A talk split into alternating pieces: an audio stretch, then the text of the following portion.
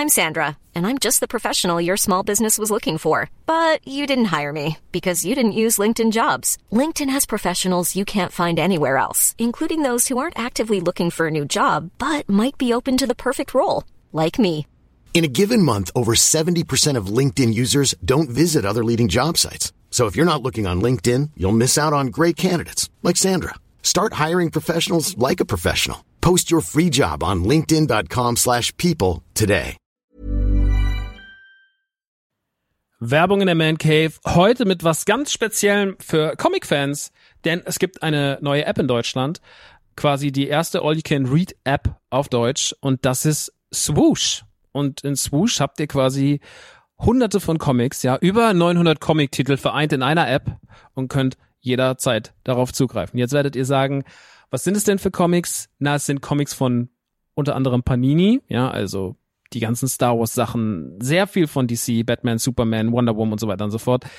Game of Thrones, The Witcher, Cyberpunk, Avatar und noch ganz viel andere kleine und große Franchises. Und, und das finde ich halt besonders knusprig, es sind Sachen von Egmont drin. Denn Egmont, das machen, die machen diese ganzen lustigen Taschenbücher, das Mickey Mouse Magazin, Lucky Luke, also ganz viele Sachen aus der Kindheit, die wir auf jeden Fall kennen und damals geliebt haben, gibt's quasi jetzt alle zusammen. Ihr müsst euch nicht mehr diese, ne, ihr kennt das noch von lustigen Taschenbüchern früher, dieses, ich will die ganze Rückenwand haben und dann hat man da tausende von lustigen Taschenbüchern gehabt, damit man irgendwie dieses Rückenmotiv aneinander stellen konnte. Das braucht ihr jetzt zwingend nicht mehr, ja, das braucht ihr nicht mehr in eurem Wohnzimmer mit äh, Ende 30, sondern es reicht im Hosentaschenformat und deswegen kann ich euch Swoosh wirklich sehr, sehr, sehr empfehlen, wenn ihr sagt, ey, ich habe einfach Bock wieder Comics zu lesen auf meinem Tablet, auf meinem, auf meinem Smartphone. Ladet euch die App runter und macht es einfach. Es ist wirklich, äh, spielt einfach. Ich habe selber auf dem Handy und ich finde es wirklich, ich finde wirklich super, weil ich so selten Comics in die Hand nehme, aber das finde ich einfach richtig, richtig nice. Wenn ihr jetzt sagt, ich bin interessiert, dann schaut auf jeden Fall bald rein, denn es gibt jetzt gerade noch ein Angebot, das gilt bis Ende September bei denen auf der Seite. Da kriegt ihr quasi drei Monate zum Preis vom einen, nämlich für 9,99 Euro. Danach kostet es regulär 9,99 Euro. Oder es gibt auch noch ein Jahresabo, das kostet 99,99. Das ist auch ganz nice. Schaut gerne mal vorbei auf swoosh.de slash mancave. Ich find's mega. Ich habe selber auf dem Handy drauf. Hab richtig, richtig Bock drauf, mal wieder ab und zu mal einen kleinen Comic zu lesen. Und hey, äh, vielleicht habt ihr einfach mal wieder Lust, euch in alte Geschichten aus Entenhausen, aus der Kindheit zu begeben. So, das war's auch schon von mir. Jetzt geht's weiter mit der Man Cave. Tschüssi. Max ist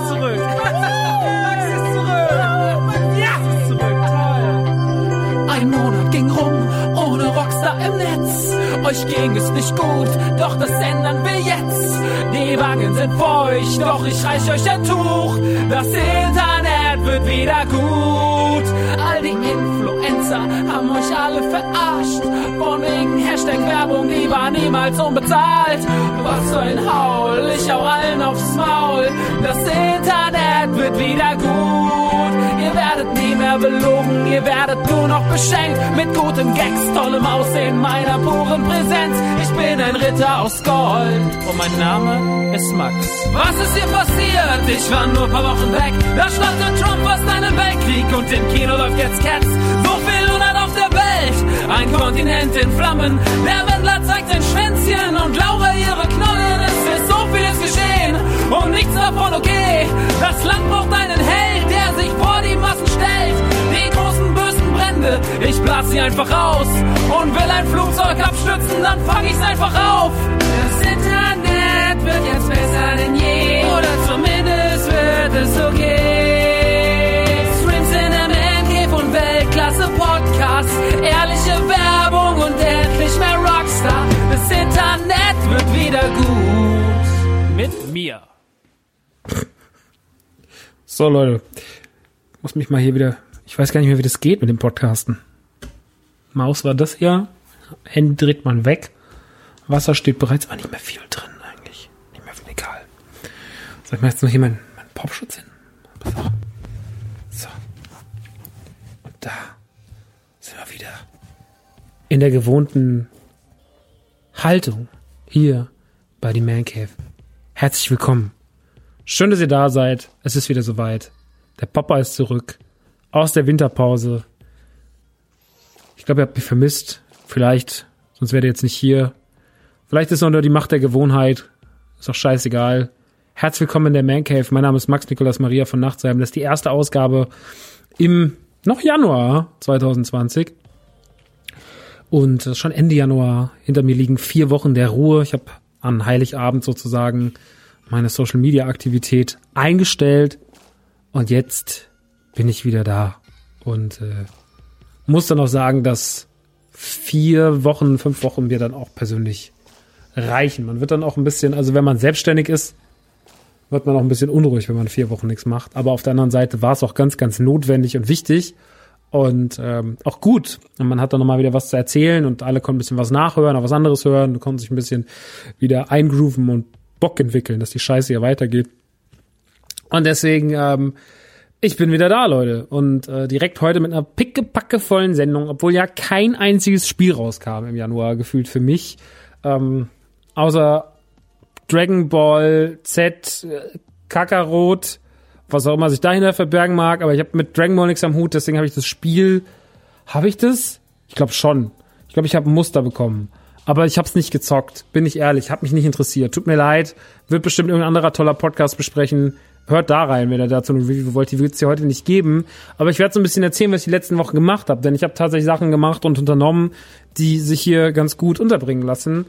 Ähm, wir werden heute über meine Urlaube reden. Es waren zwei in der Zahl. Ich war nämlich erstmal zwei Wochen in Holland. Und ihr wisst, wenn ihr mein Game kennt, mein Grind kennt, dann wisst ihr, in Holland wird auf jeden Fall ähm, geshoppt.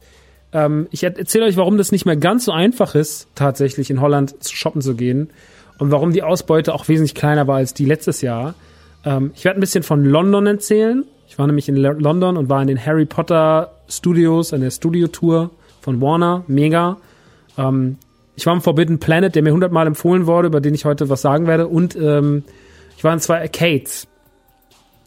Äh, ich habe gestern einen wahnsinnigen, ähm, aufgrund der mangelnden Einkäufe in den Urlauben, gestern noch einen wahnsinnigen Shop gemacht im Kuschelmuschel äh, den ich mir schon länger reserviert habe. Wir reden heute außerdem über den großen Indie-Himmel, weil ich habe natürlich meine Zwischenzeit genutzt, um kleine Spiele zu spielen. Ich hatte keine Lust, ein großes Spiel zu spielen.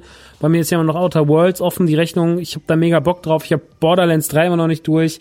Äh, Death Stranding habe ich nicht durch, aber irgendwie hat mich nichts Großes gereizt und man soll ja dann auch spielen, auf was man Lust hat und nicht, was man irgendwie, wo, wozu man sich verpflichtet fühlt. Deswegen habe ich äh, ganz viele kleine Spiele gespielt, die ich sehr viel und intensiv gespielt habe und darüber möchte ich heute ganz kurz reden, ähm, alle mal so anschneiden. Ich habe jetzt hier nichts vorbereitet, mir nicht nochmal alle Story Dinger rausgeschrieben, alle Namen, sondern ich werde so ein bisschen meine Eindrücke davon vermitteln und äh, wenn ihr, wenn ihr, also sie werden euch äh, dazu verleiten, ob euch das gefällt oder nicht, aber ne, ich, ihr wisst, ich habe mir angewöhnt, beziehungsweise ich habe es mir noch nicht angewöhnt, weil ich jetzt der erste Podcast ist, aber ich habe letztens äh, sehr, sehr viel Mordlust gehört. Äh, ich weiß nicht, ob ihr den Podcast kennt, das ist äh, von Paulina und Laura heißen die beiden, glaube ich. Und ähm, ich habe jetzt hab bei null angefangen, also bei Folge 1 und bin jetzt so bei Folge 26. Ich glaube, es gibt irgendwie Mitte 30 irgendwie Folgen oder so. Ähm, und die höre ich sehr viel, weil ich so True Crime Geschichten ganz gut finde. Ich höre auch immer äh, Zeitverbrechen, was natürlich der, sage ich mal, professionellere und auch krassere Podcast ist, weil halt einfach ähm, die Sabine Rückert, die dafür die Zeit schreibt und dieses Zeitverbrechen-Magazin leitet, noch diesen Podcast macht, wahnsinnig krass ist in ihrem Geschichten erzählen. Trotzdem mag ich die beiden, auch wenn die das mal so ein bisschen so vortragen wie so zwei sehr sympathische Schulreferate, mag ich das. Ähm, und die, was ich an denen auch mag, ist nicht nur, dass die das gut machen und dass das immer spannend ist, weil True Crime einfach ein spannendes Ding ist, sondern was ich an denen auch mag, die haben wahnsinnig feste Strukturen. Die sagen am Anfang immer die gleichen Sachen. Und die sagen ja auch immer so, ähm, immer diesen, diesen, diesen Standardspruch, dieses, ähm, ihr werdet, kriegt, äh, wir tragen hierbei jeweils dem anderen einen, Pod, einen Fall vor, den er nicht kennt und deswegen kriegt ihr auch unsere ungefilterten Reaktionen mit und ähm, hier wird auch mal gelacht und gekichert, aber das ist nie disrespekt, äh, dispektierlich gemeint, sagen sie ja immer. Und noch irgendwas anderes. Und so will ich es auch machen. Ich will euch sagen, hier wird es Reviews geben, die sind nicht so professionell wie die anderen, aber das ist nicht despektierlich gemeint. Ich bin einfach so jemand, Herz liegt auf der Zunge und dann wird rausgelabert. Ähm, das scheint aber niemanden zu stören, denn die letzte Folge zum Thema Star Wars Episode 9 Rise of Skywalker ist mit Abstand die bestgeklickte Folge, die dieser Podcast je gemacht hat und auch extrem viel gutes Feedback, was mir viel bedeutet. Ähm, weil mir ist es immer ganz, ganz wichtig und ich glaube, das hat dieser Podcast auch gezeigt, dass ich über Dinge rede, die mir am Herzen liegen, ausführlich, auch so ein bisschen den Werdegang dahin erkläre, wie es überhaupt dazu kam und oder wie meine Meinung schon durch einen langen Werdegang ist zu dem Thema allgemein, wie zum Beispiel Star Wars, was mir halt super wichtig ist. Und dass wenn ich eine kritische Meinung dazu habe, wie jetzt zu Episode 9, zu Rise of Skywalker, dass das trotzdem keine verschissene Zerrissgeschichte ist, sondern dass man irgendwie erklärt, warum einem nicht alles gefällt. Und da habe ich sehr, sehr viel gutes Feedback bekommen von sehr, sehr vielen Leuten, auch Leuten, Freunde von mir, wo ich nicht dachte, dass die jemals einen Podcast von mir hören. Die meinen, das haben sie sich angehört und das fanden sie toll und äh, es war eine gute Folge und das äh, nochmal danke an dieser Stelle für das viele, viele gute Feedback. Das war ja auch bei der Death Stranding und äh, Jedi Fallen Order Folge so davor. Ähm, oder auch bei den Ghostbusters Ding, als wir über den Trailer geredet haben. Deswegen vielen Dank. Ich weiß das zu schätzen. Ich lese das sehr gerne generell nutzt Instagram und Co. gerne für Feedback und für Besprechungen, für mehr Diskussionen gibt es aktuell noch die Autokino-Gruppe auf Facebook, die so ein bisschen stellvertretend steht für den Nukularkosmos. Wenn ihr aber die neue Folge Nukular hört, wisst ihr, dass bald was Größeres passiert, äh, weil wir eine Kooperation mit GoDaddy haben und die uns tatsächlich gerade eine extrem geile Seite bauen mit einem eigenen Forum und so weiter und so fort, wo auch die Mancave vertreten sein wird. Und das wird wahrscheinlich so März, spätestens April die Beta-Phase erreichen und dann haben wir eine Webseite. Und diese Webseite wird gut, weil diese Webseite endlich, was mein Wunsch seit Jahren ist, endlich alles verknüpfen wird, was verknüpft gehört, nämlich unsere ganzen Podcasts, also dazu zählen ähm, alles, was ich mache, alles, was Chris macht, alles, was macht, was Nanu macht und so weiter und so fort. Also dieses ganze Netzwerk wird da stattfinden.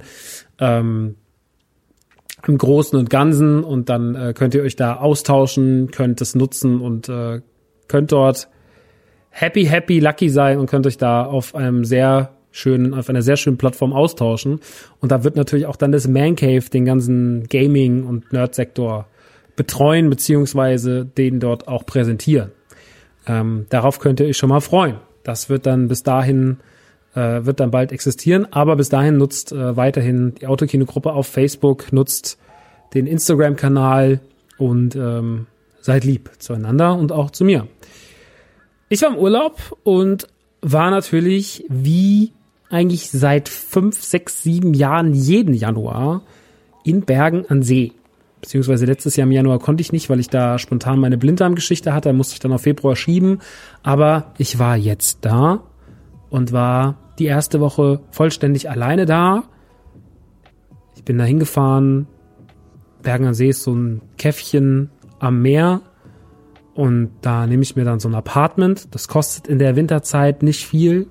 Da kosten zwei Wochen irgendwie, ist ja auch scheißegal, was kostet, aber es ist nicht teuer auf jeden Fall für ein riesiges Apartment mit äh, zwei Fernsehern, einem Schlafzimmer, einem Wohnzimmer, einer Badewanne, noch einer separaten Dusche, einer Kochnische, einem Balkon, ähm, zwei Schlafzimmer und so weiter und so fort. Und da niste ich mich dann ein und in der Regel habe ich die letzten Jahre da immer irgendwas gemacht, was so künstlerischen Anspruch hatte.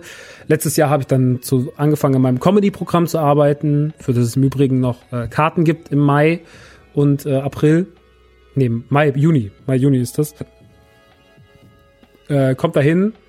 Link in der, Link in der Bio, in den, in den Show Notes, da. Ähm, aber davor, da habe ich Koppelpot im Urlaub da geschrieben, auch in, dem, auch in diesem Hotel, Bergen, Bergen an See, Hotel Meier. Und ähm,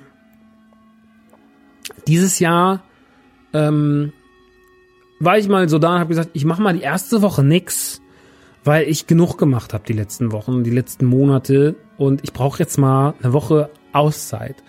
Und die habe ich mir genommen und äh, bin da hingefahren und habe einfach nur mich ans Meer gehockt, hab was gegessen, bin am Meer lang gelaufen, ähm, hab mir was gekocht und bin auch ein bisschen rumgefahren und ein bisschen shoppen, weil wenn ihr meine Stories von damals noch kennt, von zum Beispiel letzten Jahr, die sind dann noch gespeichert auf instagram.com slash die Mancave, da seht ihr dann, dass ich meine Einkäufe gezeigt habe, weil in Holland gibt es natürlich auch immer noch Retro-Läden, eine ganze Menge. Ähm, da gibt es zum Beispiel den Game Shop in Den Haag, das gibt ähm, diesen sehr, sehr seltsamen Game Shop in Harlem. Es gibt äh, netgames.nl, das ist so eine nerdige Kette, äh, die dort existiert, die aber gar nicht so schlecht ist, weil die auch viel Retro-Zeug haben. Ähm, es gibt äh, natürlich auch noch sowas wie Intertoys und sowas, obwohl das jetzt eher weniger spannend ist. Und es gibt auch CEX. CEX. Das ist eine Kette, die gebrauchte Spiele und gebrauchte Konsolen und auch gebrauchte Laptops und so weiter und so fort ankauft, Handys etc. Und äh, die sind eigentlich ausschließlich ein Gebrauchthändler.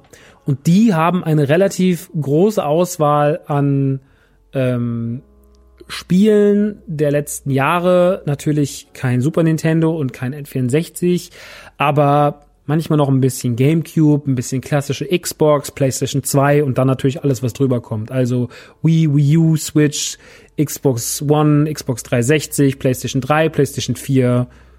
Haben Sie noch was von Sega? Nein. Also haben Sie ungefähr das als Sortiment, was ich gerade genannt habe. PSP, PS Vita, 3DS, DS, den ganzen Kram halt.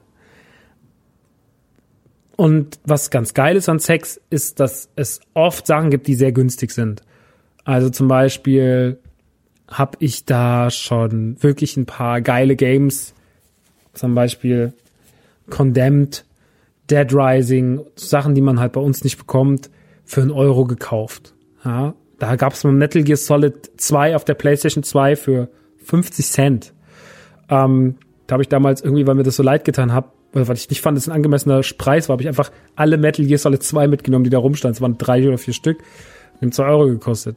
Also so günstig kriegt man es nicht mal auf dem Flohmarkt. Und da war ich die letzten Jahre sehr, sehr großer Fan von, weil man da mit kleinem Geld, sage ich mal, ähm, seine Sammlung ein bisschen aufstocken kann. Man kann da ein bisschen man kann da ein bisschen was für seine Sammlung tun. Und das ist ganz nice, weil man, wenn man Lust hat auf Xbox, Xbox 360, PlayStation 3, so diese Konsolen, die jetzt, sage ich mal, unsexy sind nach draußen gerade, Wii, Wii U, äh, Wii U geht dann schon wieder fast. Aber sage ich jetzt mal, bis auf sowas wie, also, was jetzt zum Beispiel sauteuer ist, ist Pokémon XD oder Paper Mario auf dem GameCube oder auch Twilight Princess auf, der, auf dem GameCube oder so, die kosten dann schon teilweise über 40, 50 Euro da gebraucht, äh, was ein zu hoher Preis ist meiner Meinung nach. Aber ähm, viele, viele andere Titel, gerade für dieses unsexy Konsolen, kriegt man eigentlich größtenteils für ganz, ganz kleines Geld, für ein, zwei, drei Euro.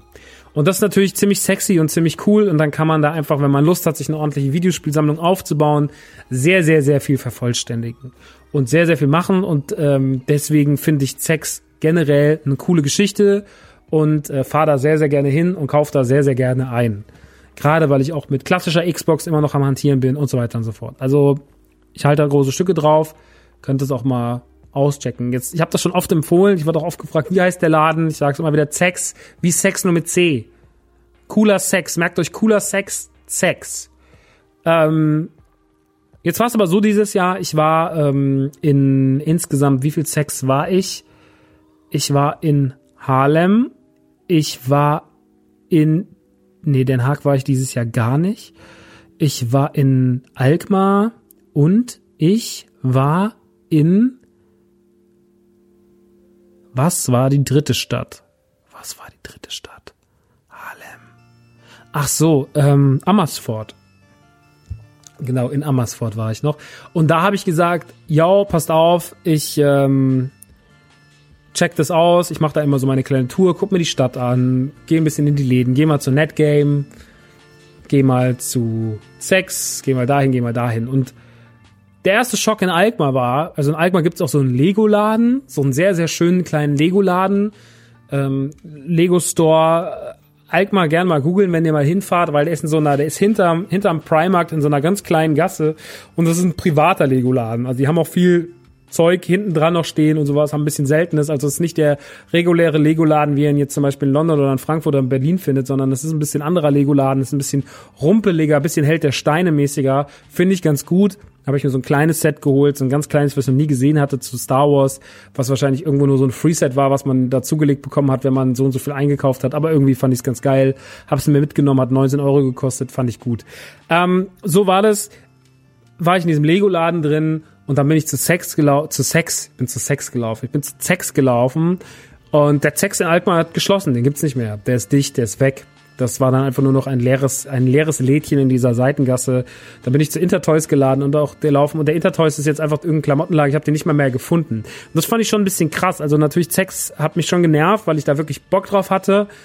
Und das auch der erste war, den ich angesteuert hatte, habe ich gedacht, oh Gott, vielleicht gibt's die Kette in Holland gar nicht mehr. Vielleicht haben die die dicht gemacht. Habe dann direkt gegoogelt, habe gesehen, ja, es gibt anscheinend noch welche, aber es gibt nicht mehr so viele wie, vor einem Jahr. Also es haben auf jeden Fall ein paar zugemacht. Und das erklärt sich auch gleich ein bisschen, warum. Hm. Dann bin ich in Intertoys gegangen und der Intertoys in Alkmaar, den, den habe ich hunderte von Jahren, also ich bin ja schon tausend Jahre alt. Den Intertoys habe ich, da habe ich meine ersten Ghostbusters Sachen gekauft mit fünf, sechs so mit die ersten Sachen, die ich hatte. Und Turtles und so weiter und so fort, Wrestling etc. Und den gibt's nicht mehr. Und das fand ich echt schlimm.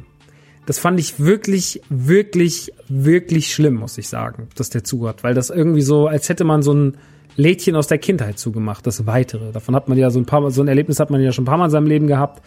Aber im höheren, höheren Alter, das nimmt man vielleicht nicht so wahr mit 17, wenn der Lieblingsspielzeugladen von früher zumacht, dann denkt man so, ja, das war der bin ja nicht, will ja kein Spielzeug mehr, ich bin jetzt erwachsen und cool. Aber damals ähm, war das, damals war das ähm, äh, für mich ein ganz, ganz wichtiges Ding. Und jetzt ist es zu und das fand ich irgendwie scheiße. Deswegen habe ich mir gedacht, hm, blöd. Ich bin dann einen Tag später nach Harlem gefahren, weil ich gesehen habe, dass der Zex da auf war. Da gibt's auch Netgame, da gibt's diesen sehr, sehr schäbigen Game Shop, der manchmal eine Perle hat, aber größtenteils einfach nur zugemüllt ist und ihr könnt euch den mal irgendwann anschauen, wenn ihr mal in Harlem seid. Geht mal in diesen Laden rein. Aber es ist wirklich Wahnsinn. Wahnsinn, wie dumm der aussieht innen drin. Wie ungepflegt, wie staubig, wie dieser Typ dahinter sitzt. Also, ich bin reingekommen und er hatte eine Kiste auf dem Boden stehen mit NES-Spielen mit teilweise Originalverpackungen dabei. Und ich habe mir gedacht, hm, sieht ein bisschen ranzig aus, aber ich guck mal rein. Und dann hat er, obwohl diese Kiste mitten im Raum stand, zu mir gesagt, nein, nein, diese Kiste ist nicht zum Verkauf ich muss die erst noch aufbereiten. Das ist jetzt noch nichts für jetzt. Lassen Sie das bitte. Und ich war so, okay. Und dann sagt er mir im nächsten Atemzug, ja, im Januar ist ja nichts los hier, da läuft's ja ganz schlecht. Dann denke ich mir, na dann bereit doch deine Spiele auf und verkauf die, Dicker. Weil ich hätte auf jeden Fall zwei, drei Sachen davon mitgenommen. Aber nicht so. Dann scheiße ich halt drauf. Also so wichtig ist es dann auch nicht. Das finde ich auch Ersatz. Und das fand ich ähm, wack. Und so sind manchmal Leute. Also die sitzen in dem Einzelhandel, beschweren sich, dass nichts los ist, aber da machen sie auch nichts für. Das finde ich dann auch ein bisschen äh, strange. Aber na gut. Er wollte nichts verkaufen. Ich bin dann zu Netgame gelaufen. Netgame in, in Harlem leider auch äh, relativ abgegrast, relativ uncool. Auch wenn man was interessant war, zu teuer. Also auch Netgame auf der Liste abgehakt. Dann in diesen, die haben auch so einen Funko-Pop-Laden. Äh, da gibt's so ganz viel so, das ist wie so ein begehbarer EMP-Shop irgendwie mit ganz viel so Punker, Metal-Kram, Klamotten, nerdige Klamotten, Adventure Time Rucksäcke und sowas, dieses, ne, also dieser, ich sag ja immer dazu, ähm, Elbenwald, äh, Nerd-Tourismus, da so ein bisschen sehr, sehr, sehr vollgepackt bis unter die letzte, bis unter die letzte Kerbe und dann hinten dran ist so ein kleiner Funko-Pop Store im Store nochmal und die haben sehr, sehr viele Funko Pops, sehr, sehr viel Aktuelles, oft auch mal eine Chase Edition und sowas, also haben auch schon manchmal was Cooles, aber auch da war leider jetzt nichts mehr dabei, was ich jetzt irgendwie sexy fand. Also auch daraus kein Kauf und dann rüber in Sex gelaufen und dann ist mir aufgefallen, was das Problem mit Sex ist. Sex ist einfach ein bisschen durch. Das Thema ist ein bisschen erledigt. Ähm, weil natürlich die Abteilungen immer kleiner werden. Also die haben eine wahnsinnig große PlayStation 3 Abteilung, weil dann anscheinend alle ihre PlayStation 3 loswerden wollen und PlayStation 4 und Xbox 3, äh, Xbox One, die sind natürlich auch groß und Switch, ähm, da liegt dann schon viel rum. Die Preise sind aber teilweise überhaupt nicht angemessen für ein gebrauchtes Spiel, also 0,0. Ich habe mir ein einziges 3, äh, ein Xbox One Spiel gekauft, nämlich Yoka Lili für 6 Euro, was natürlich cool ist, das erste Yoka Lili, weil ich das nicht boxt hatte für die Xbox. Und das war's. Und ansonsten hast du dann nach Gamecube geguckt und merkst halt auch natürlich irgendwie so für Paper Mario nehmen sie dann 89 Euro inzwischen, weil sie halt wissen, ja, draußen ist der Marktwert hoch. Aber dafür, dass dann nicht mal irgendwie die Anleitung dabei ist oder sowas, ist es schon echt auch ein bisschen happig. Und so geht, ging ich dann irgendwie raus mit ein paar kleinen Spielen, ein paar kleinen Perlen, die ich mir so mitgenommen hatte, auf die ich Bock hatte und war, glaube ich, bei 40 Euro oder sowas. Ähm, waren dann so sechs, sieben Spiele, was okay ist für den Preis, waren auch gute Dinger dabei, auch Hack und so. Aber naja, war da nicht so wirklich. Und ich habe mir dann schon gedacht, hm, vielleicht wird es alles gar nichts mehr mit dem großen Shoppen dieses Mal. Bin dann äh, ein, zwei Tage später nochmal nach Amersfoort gefahren. Das ist relativ weit von Bergen an See, das ist fast 90 Minuten, aber ich habe dabei dann halt Podcast gehört, wie ich die ganze Zeit Podcast gehört habe. Ich habe, glaube ich, da auch auf der Hinfahrt überhaupt angefangen, überhaupt Mordlos zu hören und habe davor Sekten und Kulte gehört. Wenn ihr den Sekten- und Kulte-Podcast nicht kennt, das ist auch so ein Ding. Der wird so ein bisschen erzählt, wie so drei Fragezeichen von so zwei Redakteuren. Der eine hat so einen krassen Namen. Ich vergesse mal, wie der heißt. Der hat so, also, so einen irren Namen, wie kein Mensch auf der Welt heißt. Aber egal. Die erzählen dann so Sekten und Kulte. In zwei Folgen erzählen sie mal eine Sekte, ein Kult nach. Und das ist äh, super spannend. Äh, kann ich sehr, sehr empfehlen. Deswegen, wenn ihr Lust habt und Zeit habt, hört mal Sek äh, Sekten und Kulte. Äh, wenn ihr alle Folgen Mancave, Radio Nukular und äh, im Autokino durch habt, und äh, dann, dann hört doch mal Sekten und Kulte und Mordlust und äh, Faking Hitler auch. Also sehr gut, also interessanter Podcast. Zehnfolgiger Podcast, den, glaube ich, letztes Jahr Nils Bokelberg mitproduziert hat von Gästeliste, Shoutouts, Gästeliste Geisterbahn. Und der, äh, dieser Podcast, der hat Regie geführt, glaube ich, beim Podcast oder das Drehbuch geschrieben. Regie gibt's ja nicht. Aber ihr wisst, was ich meine. Er hat auf jeden Fall irgendwas gemacht an diesem Podcast. Shoutouts an Nils, wenn du es hörst. Hier ist die Kompetenz zu Hause. Sehr, sehr schöner Podcast auf jeden Fall. Faking Hitler ähm, von einem Redakteur, der das aufbereitet hat. Sehr, sehr, sehr äh, sorgfältig und nochmal mit den Original, ähm, mit verschiedenen Originalprotagonisten des Falls spricht. Auch mit diesem Oberjournalisten, der das alles verhunzt hat quasi. Ähm, geht es um die gefakten Hitler-Tagebücher am Stern Anfang der 80er.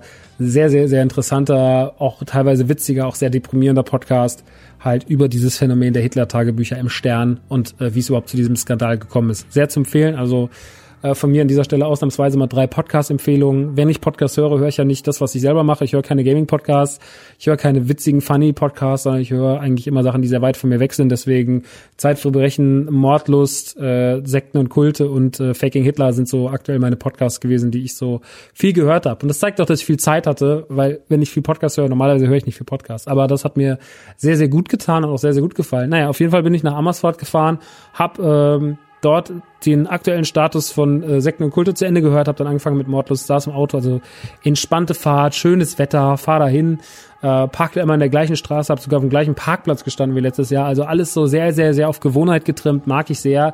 Lauf dann so langsam durch die Fußgängerzone hoch, der, der große Videospielladen, den es da letztes Jahr noch gab, der hat ja zugemacht, von dem habe ich vor einem Jahr schon erzählt, dass der jetzt schließt. War ein sehr großer Laden, sehr gut sortiert, aber wahnsinnig, wahnsinnig asoziale Preise und selbst kurz vor Ladenschließung nicht der Hauch eines einer Einsicht oder dann machen wir die Dinge mal ein bisschen günstiger, damit es weg, weg ist, sondern einfach nur asozial hohe Preise abgerufen. Richtig, richtig scheiße. Naja. Und so bin ich dann durch Amersfoort gelaufen und habe mir erstmal den Netgame einverleibt, der dort ist, den ich irgendwie sehr mag. Ist irgendwie ein schöner Netgame der ist so ganz dünn und lang nach hinten gehend. Vorne hat er halt die neueren Konsolen und dann wird's immer nach hinten älter. Dann kommt Xbox 360, dann kommt Xbox äh, Wii, PlayStation 2, PlayStation 1, PSP, PS Vita. In Vitrine dann noch ein bisschen was, manchmal ein bisschen retromäßiges Zeug, mal was vom Mega Drive, mal was vom Saturn, mal was vom Super Nintendo und sowas. Aber das eher sehr gering, aber auch dazwischen noch ein paar Toys, manchmal auch ganz gute Angebote, was Collectors Editions angeht. Zum Beispiel habe ich da mal diese Mortal Kombat 10 Limited gekauft mit dieser eigenartigen Figur dabei, die ein bisschen anders, die so ein bisschen anders shaped war. Ich glaube, die habe ich letztes oder vorletztes Jahr da gekauft. Auf jeden Fall eine geile Edition gewesen, habe ich mich richtig, richtig drüber gefreut, dass ich mir die gekauft habe. Und ähm, die hat, glaube ich, damals 25 Euro gekostet oder sowas. Also man kann da, wenn man so ein bisschen guckt, ganz gut shoppen und da habe ich auch ein bisschen was gefunden. Ein bisschen was für die PSP, ein bisschen was für die PS1 und ähm, die Preise sind auch absolut okay, die sind auch sehr, sehr gepflegt, die Sachen, die werden immer nochmal nachgereinigt, die sehen immer gut aus. Also da macht man in der Regel nicht viel falsch. Wenn man bei Netgame was findet, dann kann man darauf sich freuen, dass da die Qualität stimmt. Ich habe noch ein Mega Drive Spiel gekauft, da hat die Anleitung gefehlt, das habe ich leider nicht kontrolliert, war ein Fehler, der mir dann aufgefallen ist, als ich zu Hause war. Also Netgame war dann endlich mal ein bisschen, war ein bisschen cooler paar coole Games gekauft und dann bin ich noch zur Zex gelaufen und auch der Zex in Ammerford hatte noch ordentlich was zu bieten. Ich habe dann auch eine Freundin von mir, die hat mir gesagt, sie hat jetzt eine Xbox 360 und sie bräuchte so ein bisschen, sie hat gefragt, was sie so auf der Xbox 360 so bräuchte an Spielen. Und da habe ich gesagt, so, ey, das Geile ist halt, ich bin jetzt gerade in Holland, da gibt's Zex und die kann ich hier halt für für Apple und ein Ei, also wirklich für 30, 40 Euro, kann ich die halt mal ein paar richtig geile Klassiker für die Xbox 360 kaufen. Da kostet Gears of War 1 50 Cent. Also ich meine, was willst du mehr? Also wenn du eine Xbox-Sammlung willst, eine Xbox 360-Sammlung, dann fährst du dahin, kannst dir Sachen mitnehmen. Aber es gab auch vieles nicht mehr. Zum Beispiel Spec Ops The Line gab es nicht mehr oder Condemned 1 sollte ich ja mitbringen, das gab es auch nicht mehr. Habe aber dann trotzdem noch ein paar andere coole Sachen mitgebracht, auf die sich freuen kann. Und ähm, die muss ich noch irgendwann geben, die Sachen. Auf jeden Fall da noch ein bisschen was geshoppt und dann noch mir noch ein paar Sachen mitgenommen. Vor allem für die Wii, äh, ein bisschen für die PS2, ein bisschen für die Xbox 360 noch ein, zwei geile Sachen gefunden, wie Skate oder sowas. Also so ein paar schöne Titel findet man da noch und man muss aber schon diggen. Und das ist halt das große Problem. Es wird nicht mehr. Ne? Also es wird jetzt nicht, äh, es verändert sich von Jahr zu Jahr. Ich muss sagen, Dan Amersfoort war noch dem letzten Jahr am nächsten, aber alle anderen haben schon sehr, sehr Federn gelassen, wo ich war. Und da war dann einfach nicht mehr so viel zu holen. Ich bin noch noch mal zu dem in Harlem, weil ich noch mal in Harlem war mit Osman und ähm, dann war nicht mehr so viel. Das war dann halt vorbei, das Thema. Naja, war trotzdem cool. Ich mag immer diese Touren. Ich mag das einfach dahin zu fahren, durch die Städte zu laufen, bisschen zu gucken, ähm, so ein bisschen mit mir alleine zu sein, ein bisschen Musik zu hören, ein bisschen Podcast zu hören. Das ist irgendwie schön und es macht irgendwie, macht was mit mir. Das ist halt für mich eine Form von Urlaub. Ich weiß, viele Leute können nicht so gut alleine sein im Urlaub. Ich mag das ganz gern, muss ich ehrlich sagen. Ähm, muss es auch nicht die ganze Zeit sein, weil, ähm, Moment mal kurz, muss ich kurz. Muss es nicht die ganze Zeit sein, weil es ist ja so, ähm, eine Woche später oder nach der ersten Woche kam dann erstmal mein, einer meiner besten Freunde, Osman, kam einen Tag vorbei und äh, der wollte einfach nur einen Tag ans Meer. Und hat leider nicht die beste, das beste Wetter erwischt in der Zeit, wo ich da war. Aber er war dann da und wir waren was essen und wir hingen ein bisschen ab. Und es war irgendwie eine gute Zeit. Sind wir nach Harlem gefahren. Es war irgendwie, irgendwie was schön. Und äh, der ist am nächsten Tag dann wieder abgehauen. Und dann kam abends äh, Stenger und Nanu. Zwei sehr, sehr gute Freunde von mir. Die machen auch Podcasts. Nanu kennt ihr vielleicht von Prosecco Laune, von dem Autokino. Stenger von Radio Stenger, aber auch schon oft beim Autokino zu Gast. Guter Freund von uns aus unserer Clique. Und die beiden kamen dann dahin ins, äh, auch ins Hotel Meier und hatten sich natürlich auch in der freien Zeit mal schön Apartment gemietet, äh, fünf Tage und von da an hingen wir einfach ab, haben gefuttert, haben ein bisschen was gearbeitet, sind rumgelaufen, sind mal hier hingefahren, sind mal da hingefahren, waren mal in Amsterdam, ähm, wo ich endlich mal in den Game Over konnte. Und äh, der Game Over ist so ein Laden, ähm, auch so ein Retro-Laden, sehr klein, sehr eng, sehr, sehr viel in Vitrinen. Und da habe ich auch so zwei, drei kleine Schätzchen gefunden, zum Beispiel endlich mal Super Punch-Out für den Super Nintendo, was ich schon ewig will. Und noch ähm, Adventures in Magic Kingdom und Tom and Jerry für den NES für kleines Geld verhältnismäßig. Nicht alles ist da günstig, aber ich mag ja so Läden, die hochgestapelt sind, wo viel steht. Äh, ich habe dann später sogar gesehen, sie haben einen Rob äh, für ein NES, aber nur in einem Set mit einem NES dabei und das hat halt irgendwie 550 Euro gekostet oder so. Das war gebraucht, habe ich gesagt, naja, muss nicht sein. Aber wenn ich endlich mal gerne einen Rob hätte, ich habe irgendwie keinen Rob für ein NES, aber naja. Äh, irgendwann, Leute. Oder wenn mal einer von euch einen hat, sagt Bescheid, ich so einen Rob. Ähm, ja, und so äh, bin ich da ein bisschen rumgeschlichen in Holland und muss sagen, die Retro-Ausbeute ist nicht mehr ganz so dick, wie sie mal war die Läden lassen nach. Das liegt aber nicht an den Läden an sich, sondern an dem Angebot und der Nachfrage. Ähm, ihr kriegt einfach nicht mehr überall alles. Das ist jetzt halt vorbei, die Zeit. Aber das macht nichts. Ähm, ich kann damit leben und man freut sich dann umso mehr über den einen oder anderen kleinen Schatz, den man findet. Ähm, deswegen habe ich jetzt auch, weil die Ausbeute da nicht so doll war und weil ich mir aber was gönnen wollte, mal wieder irgendwas Cooleres, Größeres, hatte ich mir vor einiger Zeit im Kuschelmuschel Reloaded zwei Sachen reserviert. Das eine war ein NES-Set, das äh, aus der ersten Charge ist, wo noch das Mattel-Logo drauf ist, was Mint ist, also das nichts dran ist, hat, wurde es unbespielt. Und noch was Verrückteres, und zwar, kennt ihr Puzzle und Dragon vielleicht auf dem 3DS? Ist so ein Puzzle-Knobelspiel à la Tetris, ähm, bei dem es irgendwann mal eine Mario Edition gab. Eine Mario Puzzle Dragon Edition. Mit den Mario All-Stars drin. Und zu diesem Spiel gab es in Japan 2016, vor vier Jahren exakt, einen Contest. Und dieser Contest wurde belohnt, also die Teilnehmer und Gewinner des Contests wurden belohnt mit einem offiziell Nintendo Customized Puzzle und Dragon Nintendo 3DS XL der graviert ist mit äh, dem Datum, mit der Teilnahme an der ganzen Geschichte und der Exklusivität dieses Geräts. Und wer sich mit so Konsolensammelei auskennt und sowas weiß, so Dinger sind wirklich, wirklich ähm, kleine Grails, weil das hat wirklich fast keiner. Die Dinger sind super unique, davon gibt es dann vielleicht 20 Stück auf der Welt. Und irgendwie ist einer davon im Kuschelmuschel gelandet, im Kuschelmuschel Reloaded, muss man sagen. Weil ein Kuschelmuschelkunde wohl da teilgenommen hat und hat irgendwie zwei bekommen, obwohl er schon einen hatte, hat er noch einen zweiten in die Hand gedrückt bekommen. Ähm, lange Geschichte und ähm, den haben die damals da angekauft und der lag da jetzt rum zum Verkauf. Lange Zeit haben sie nicht verkauft, jetzt haben sie ihn verkauft und ich habe ihn mir geschnappt, weil ich es einfach so absurd finde, sowas zu haben. Es gab ja auch mal so, im Kuschelmuschel gab es ja schon immer so Sachen. Es gab zum Beispiel mal den Milka Gameboy, den Milka gemacht hat mit dem mit einer lila Milka Kuh drauf und sowas. Also es gibt so absurde, unique Customized Sachen, die wirklich nicht wenig wert sind und jetzt habe ich mir diesen Puzzle and Dragon ähm, Puzzle Dragon und Mario äh, 3DS gegönnt, äh, gepackt, gepaart mit diesem NES-Set Mint mit der Lightgun und sowas dabei, mit dem Mattel-Logo noch drauf.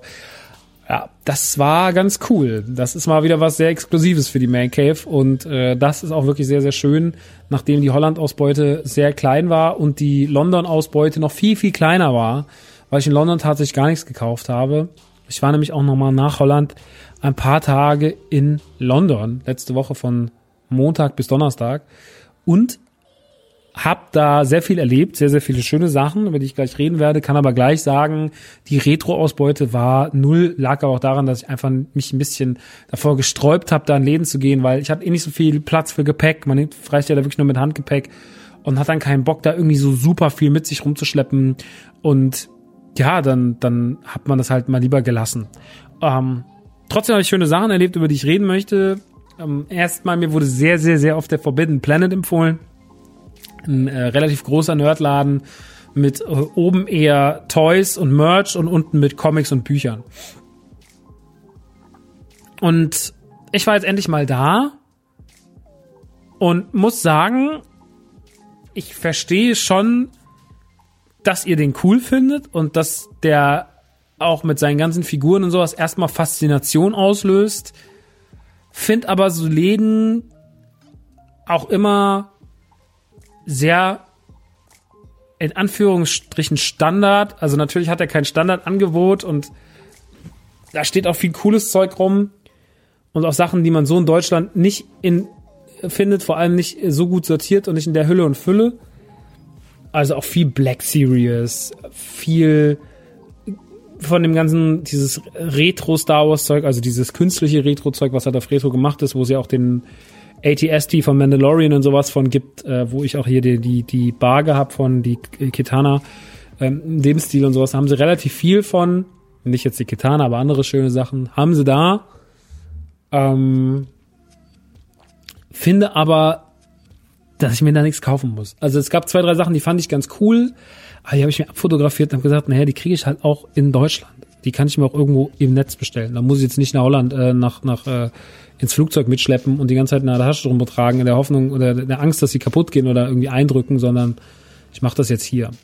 Und das habe ich dann getan und das war auch äh, war dann ganz cool und habe mich da hab da jetzt auch nicht bereut, mir nichts mitgenommen zu haben. Aber trotzdem ist ein ganz schöner Nerdladen. Ich habe aber jetzt auch nicht spezifisch nach Nerdläden in London gesucht deswegen kann ich jetzt auch keinen großen London-Bericht über Nerdläden machen. Das mache ich vielleicht irgendwann mal, wenn ich mehr Möglichkeit habe, Gepäck mitzunehmen und mehr Zeit habe und auch nicht da mit meiner besten Freundin hinfahre, die irgendwie darauf keinen Bock hat, mit mir jetzt in 100 Retro-Läden zu laufen, was ich auch verstehen kann. Ähm, sondern die dann eher, obwohl sie mich auch einen ganzen Mittag in so Vintage-Klamottenläden gezerrt hat und das fand ich wirklich irgendwann nervig.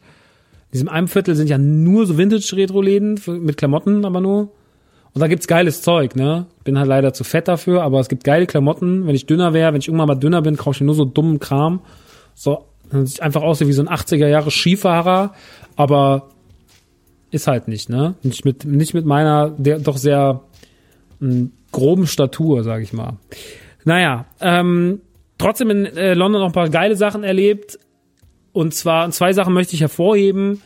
Ähm, das eine ist das äh, Videospielthema und zwar gibt, war ich in zwei Arcades. Ich war einmal in der Las Vegas Arcade und einmal im Namco Funland. Die Las Vegas Arcade ist die weitaus plumpere. Oben gibt's dann, also es gibt zwei Stück. Links und rechts gibt's einen Eingang. Der linke führt in einen Keller, der andere auf ein, ein Erdgeschoss. Im Erdgeschoss sind wirklich nur Slot Machines an Slot Machines an Slot Machines. Also das große, das, der große Traum für Knossi. Und äh, links ist ein Treppchen, da geht's dann für die Maxers dieser Welt runter und da findet ihr halt Gaming-Automaten.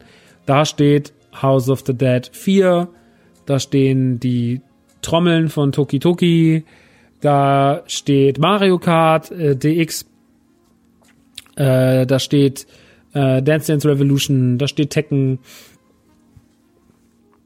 Billard, noch ein paar Grabber und so weiter und so fort. Also da steht relativ viel bunt gemischtes, aber halt alles auf einer Ebene. Es ist jetzt nicht mega viel, sondern es ist wirklich überschaubar. Man geht rein, dreht zweimal im Kreis und hat eigentlich alles gesehen. Ähm, hat trotzdem ein paar Sachen, die ich mag. Vor allem gibt es dann doch was, was mir aufgefallen ist, weil ich hatte ja schon, als ich in Disneyland war, sehr, sehr viel vom Mario Kart Automaten erzählt, dass ich den ja so toll fand. Und der Mario Kart Automaten, äh, Automat da unten, ähm, der war das, das war der Vierer. Und der hat wirklich wieder eine Menge Spaß gemacht. Wir haben das zu zweit da ein paar Runden gezockt und das war großartig. Ähm, vor allem war der auch sehr, sehr schön vom, vom Feedback. Ähm, der war noch sehr gepflegt, der war noch sehr sauber. Ähm, das, man kann ja auch, es kann ja auch um die Kurven sliden bei Mario Kart äh, auf dem Arcade. Das ging dann mit dem Knopf, was mir wesentlich besser gefällt als mit, den, mit der Bremse. Ähm, und der hat ein sehr, sehr schönes Feeling. Und es hat sehr, sehr, sehr viel Spaß gemacht, da zu zocken. Ähm, ansonsten war die Las Vegas Arcade relativ okay. Ich habe noch einen sehr, sehr verrückten ähm, Japaner beobachtet, der Dance Dance Revolution äh, 4 gespielt hat, auf zwei Platten gleichzeitig. Und der sich da unten echt ähm, kaputt geschwitzt hat. Also das war wirklich Wahnsinn. Ähm, war aber nur das Warm-up am, am Montag, weil wir Mittwoch, nee, Mittwoch? Wann waren wir in der wann waren wir in der beim Potter? Wir waren Dienstag beim Potter. Ähm, wir waren dann Mittwoch in der Stadt und äh, haben dann nämlich die Namco Funscape, äh, Fun, doch Funscape, Namco Funscape besucht, ein, eine Arcade äh, nahe des London Eye und dieses Shrek Adventures und das von Sea Life und ähm, das war eine dreistöckige Arcade, wie sie im Buche steht, mit ganz, ganz, man kommt rein, sehr, sehr viele Grabber, ein paar normale Automaten und dann geht man runter und dann ist da eine riesige Halle, in der Mitte ist ein Autoscooter und drumherum sind Automaten wie Tomb Raider, Alien Armageddon, Halo, ähm, verschiedene VR-Experience, äh, hier Beat Saber hat sogar einen eigenen Automaten da unten und so weiter und so fort.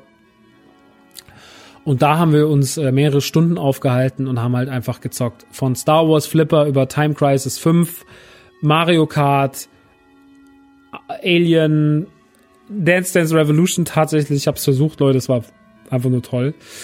Und ja, das habe ich da unten gemacht. Und das war cool. Das war richtig, richtig nice. Ich äh, suche ja immer so nach der einen Arcade, die mehrstöckig ist, wo man super lange abhängen kann. Und das war die. So, die, die Namco Funscape ist wirklich geil. Ähm, wenn ihr mal in London seid und ihr habt einfach Bock auf Arcade-Scheiß, dann nehmt euch mal 20, 30 Euro mit ähm, und habt da unten einfach Fun, weil es wirklich geil ist. Es macht sehr, sehr, sehr viel Spaß. Ich äh, stehe auf die ganze, ich stehe einfach krass auf die ganze Arcade-Geschichte. Merke aber auch, dass das Ganze mir nach drei, zwei, drei Stunden dann auch irgendwann reicht. Also tatsächlich so dieser große Traum von Arcade-Hallen, den finde ich, der verstummt immer so bei mir nach zwei, drei Stunden und dann äh, kann ich einen Tag Ruhe davon haben, dann könnte ich am nächsten Tag vermisse ich es schon wieder. Aber Namco Funscape ist wirklich, wirklich super gewesen. Und ähm, wenn ihr mal da hinkommt, habt da, geht da mal hin, weil das ist wirklich geil. Also da kann man auf jeden Fall eine Menge Spaß haben. Sehr, sehr zu empfehlen. Auch zu empfehlen, abends war ich dann im Musical. Und zwar war ich im Musical Book of Mormon, das auch vor kurzer Zeit in, in Deutschland, in Köln aufgeführt wurde, zwei, drei Wochen.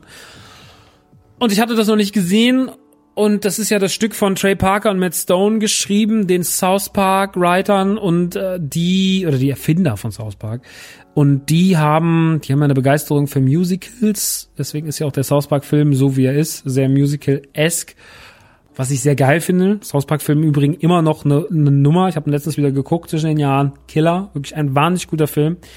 Und dann habe ich mir dieses Musical angeguckt, weil ich nur Positives darüber gehört habe. Ich war von allen Seiten eigentlich nur, dass es das krasseste sei. Von Sturmwaffel über Fischkorb, über, über Stefan Tietz und sonst was. Meine ganze Social Media Bubble, als das Ding aufgeführt wurde, grandios, grandios, grandios, grandios, grandios. Guckt es, guckt es, guckt es ich habe es mir dann hab gesehen, es läuft am Piccadilly Circus und dann habe ich gesagt, ey, ich besorge uns Karten, wir gehen da hin. Ich muss das sehen. Und dann sind wir Mittwochabend in Book of Mormon gegangen nach unserem Arcade-Trip, war noch was essen im Wirt, sehr sehr nicht der der Rocket Beans Moderator, sondern bei so einem kleinen äh, vietnamesischen, nein, nicht so klein, so ein sehr sehr schöner vietnamesischer Laden, sehr gute vietnamesische Tapas, sehr gut. Und dann sind wir rübergelaufen, nur wenige Meter in Book of Mormon und das war wirklich fantastisch. Also, wenn ihr derben, bösen, dreckigen South Park Humor mögt und ihr habt irgendwann mal die Möglichkeit, euch das reinzuziehen, ähm, ich find's großartig. Ich muss ehrlich sagen, ich bin eh die letzte Zeit so ein bisschen wieder auf South Park. Äh, ich habe ja ganz, ganz viele Jahre South Park so ein bisschen ignoriert, habe die Spiele zwar gerne gespielt, also vor allem Stab der Wahrheit fand ich unfassbar.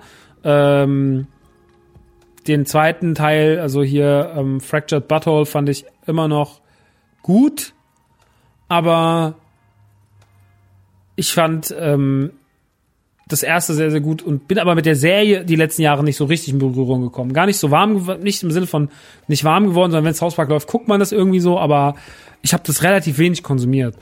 Und entdeckt da so in letzter Zeit meine Liebe wieder hin, auch weil wir einen South Park Podcast 2020 bei Nukular machen wollen und äh, South Park bedarf mit seinen, keine Ahnung, über 20 Staffeln großer Vorbereitungszeit hab den Film dann jetzt wieder gesehen, weil ich den echt vermisst habe. Ich habe den 100 Jahre nicht mehr gesehen gefühlt. Ähm, ihr wisst, ich bin sehr alt. Und der Film macht immer noch Bock. Und wenn man dann gerade so ein bisschen in dieser Stimmung war und auch die Arbeit von und den derben Humor und auch die Kritik, die Trey Parker und Matt Stone ja immer trotzdem drin haben, die ordentlich auffasst und auch das zu schätzen weiß, was sie machen, dann ist Book of Mormon auf jeden Fall das gefundene Fressen für einen. Es ist derbe, es ist böse, es ist sauwitzig, es hat wahnsinnig gute Songs, das muss man immer sagen. Die Songs sind dann wahnsinnig gut, auch die Songs im South Park-Film sind wahnsinnig, wahnsinnig gut. Und deswegen ist Book of Mormon ein Geschenk, ein großes, großes, großes Geschenk, äh, das ihr unbedingt sehen müsst. Es geht um zwei Mormonen, die, die immer an Türen klingeln und das Book of Mormon den Leuten näher bringen wollen. Und in dieser Einheit, in der die sich befinden, werden halt die ganzen Jungs in Zweiergruppen in verschiedene Teile der Welt geschickt, um dort halt ihre ähm, zu missionieren für das Book of Mormon.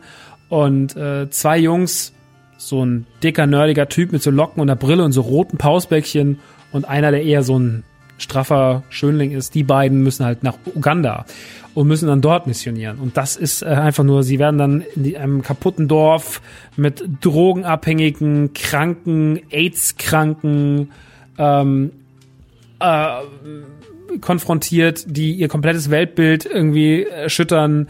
Ähm, es wird das, das, das Abschneiden von der Klitoris ist da ein riesiges Thema.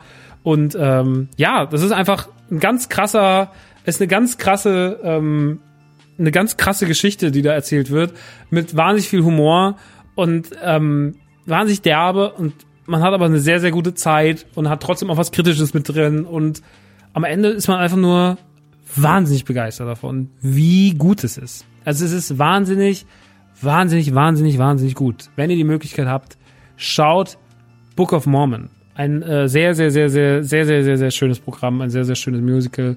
Ich hatte, für mich war es life-changing. Ich fand es wirklich sehr, sehr gut.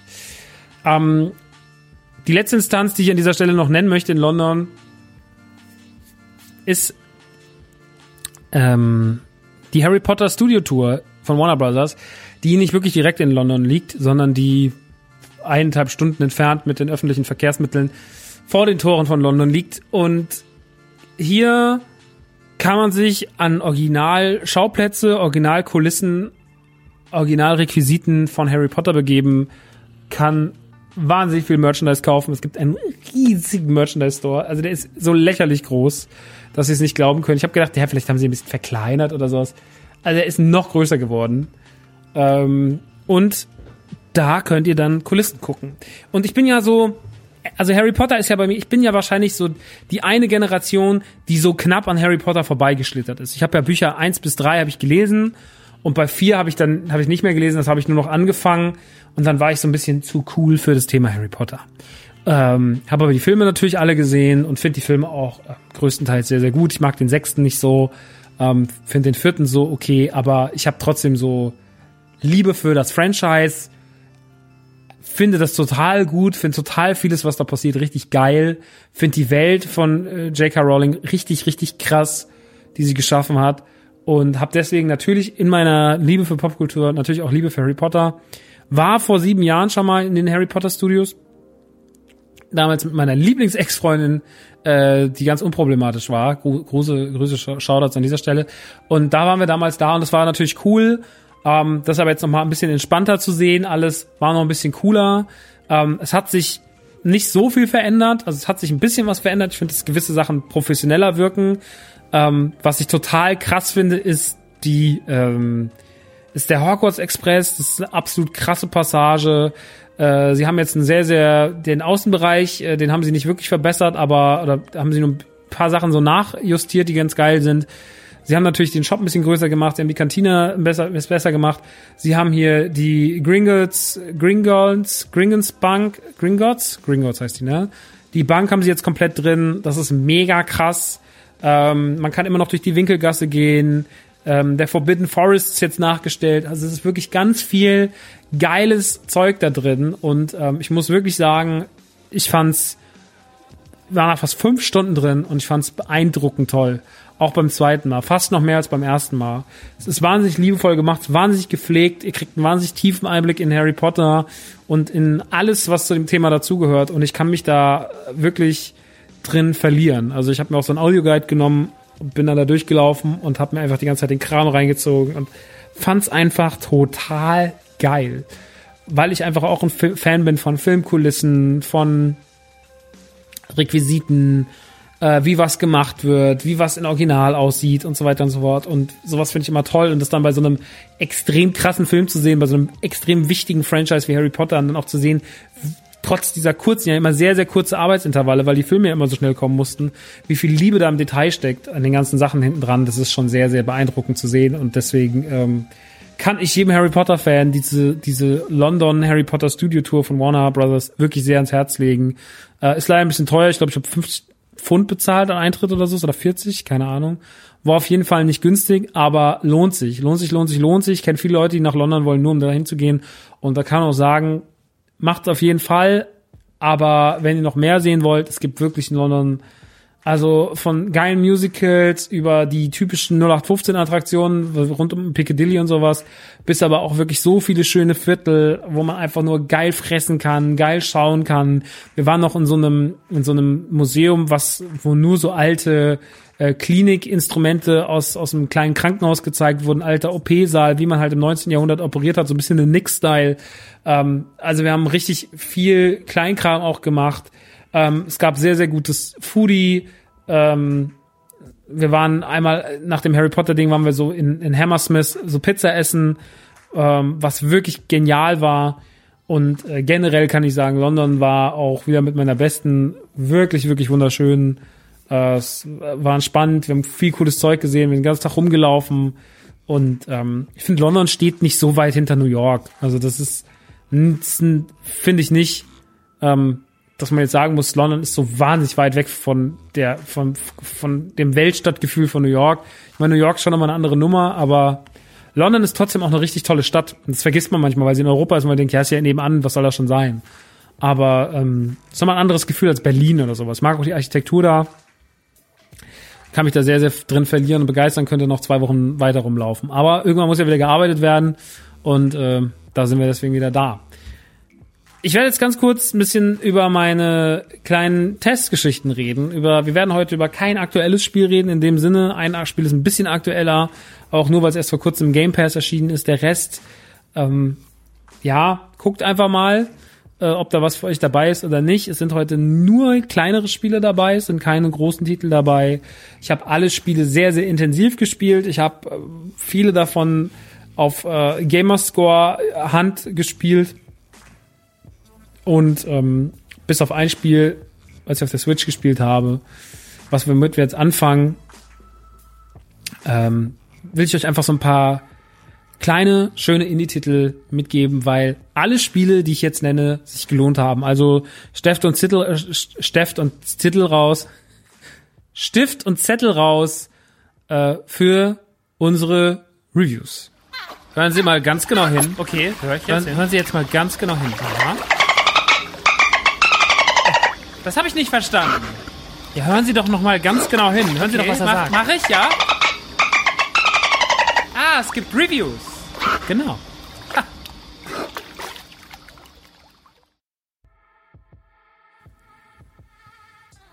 Und den Anfang in unserer Review-Reihe macht heute Timespinner. Timespinner ist ein kleines, schönes, Metroidvania-artiges Spiel, in dem ihr euch auf zwei Zeitebenen bewegt und was vom Look her sich ein bisschen anfühlt, obwohl es ein Sidescroller ist, aber so von den Designs finde ich es ein bisschen Secret of Mana mäßig. Spielt sich wie netteres, nicht ganz so kompliziertes Blasphemous und ich habe es gespielt auf der Switch. Wo es natürlich sehr, sehr, sehr, sehr, sehr gut äh, sich anfühlt, aber es gibt es auch für die Xbox One, es gibt es auch für die PlayStation 4. Ich bin ehrlich, das mit der Xbox One habe ich erst danach rausgefunden, habe es mir dann direkt nochmal besorgt weil ich da auch nochmal spielen will und weil es mir sehr gut gefallen hat. Im Endeffekt über Metroidvania-Spiele muss man nicht mehr so viel sagen. Es geht halt um äh, eure Familie, die am Anfang angegriffen wird, eure Mutter stirbt und ihr wollt halt, reist in der Zeit zurück, beziehungsweise wollt halt das Geschehene ungeschehen machen, ähm, habt diese Timespinner, bei der Reise geht was kaputt. Und ihr müsst jetzt im Endeffekt, um die Sache wieder zu beheben, diese Teile des Timespinners ein, müsst ihr suchen, einsetzen und ähm, dann könnt ihr halt zum Endboss und die Sachen ungeschehen machen. So um das ist im ganz groben, sehr sehr laienhaft erzählt die Story und dabei spielt ihr halt einfach auf einem ganz ganz typischen einfachen Metroidvania-Niveau. Ihr verändert natürlich eure Fähigkeiten, ihr könnt euch erweitern, ihr kriegt immer mehr, kommt dann immer weiter. Wie das so ist, es gibt so Karten, so Schlüsselkarten, damit kommt ihr in immer neue Bereiche, das erinnert dann wieder so ein bisschen, ne, Schlüsselkartenprinzip aus Resident Evil und Co. Und damit kommt ihr so durch das Spiel und über Time Spinner gibt's gar nicht so viel zu sagen, weil es sich sehr sauber spielt. Die Endbosskämpfe sind nicht immer ganz leicht. Ähm, es ist trotzdem sehr motivierend. Es sieht wahnsinnig schön aus. Es hat einen schönen Soundtrack. Und auch wenn es eigentlich das 0815 Pixel-Grafik, 16-Bit-Optik äh, Spiel ist, so muss ich doch sagen, dass Time Spinner mir extrem gut im Gedächtnis geblieben ist. Und deswegen ist es auch sehr, sehr zu empfehlen. Es gab auch eine physische Version von äh, Limited Run Games vor einiger Zeit. Aber auf jeden Fall großer, kle großer kleiner Tipp von mir an dieser Stelle ist Timespinner vor einiger Zeit erschienen für Switch, PS4, Xbox One und bestimmt auch PC. Das war's schon zu Timespinner. Ein Titel, der ein bisschen neuer ist, der, glaube ich, so im November, Oktober kam, den ich mir dann gekauft habe, weil er, weil der Trailer mir so gut gefallen hat. Aber ich habe mir nichts dazu durchgelesen, ich habe nur gesehen, dass die Metacritics nicht schlecht waren. War Arise, A Simple Story. Arise zusammengeschrieben. Die Geschichte ist im Endeffekt, ihr spielt den Lebensweg eines, eines alten kleinen Mannes, eine Story, die sich in verschiedene Kapitel aufteilt. Alles läuft auf so einer Oberkarte, das ist so eine Schneelandschaft, da lauft ihr dann durch nach und nach tun sich halt die Level auf. Insgesamt gibt es, glaube ich, zehn oder 14, ich weiß es nicht mehr. Und die Besonderheit des Spiels ist, ihr lauft eigentlich sehr geradlinig, äh, also im, im, im ähm, Schlauchlevel-Prinzip lauft ihr in Third Person, beziehungsweise ist das so eine von oben Optik, Third Person mäßig, also den jeweiligen Leveln angepasst, ähm, lauft ihr dieses Spiel runter und ihr könnt eigentlich immer ein Element im, im äh, Spiel steuern. Das ist mal die Zeit, das ist mal der Ausbruch von Feuer, das ist mal Licht, das ist mal das Wachstum von Pflanzen und je nachdem, wie ihr euch wie ihr das Ganze steuert.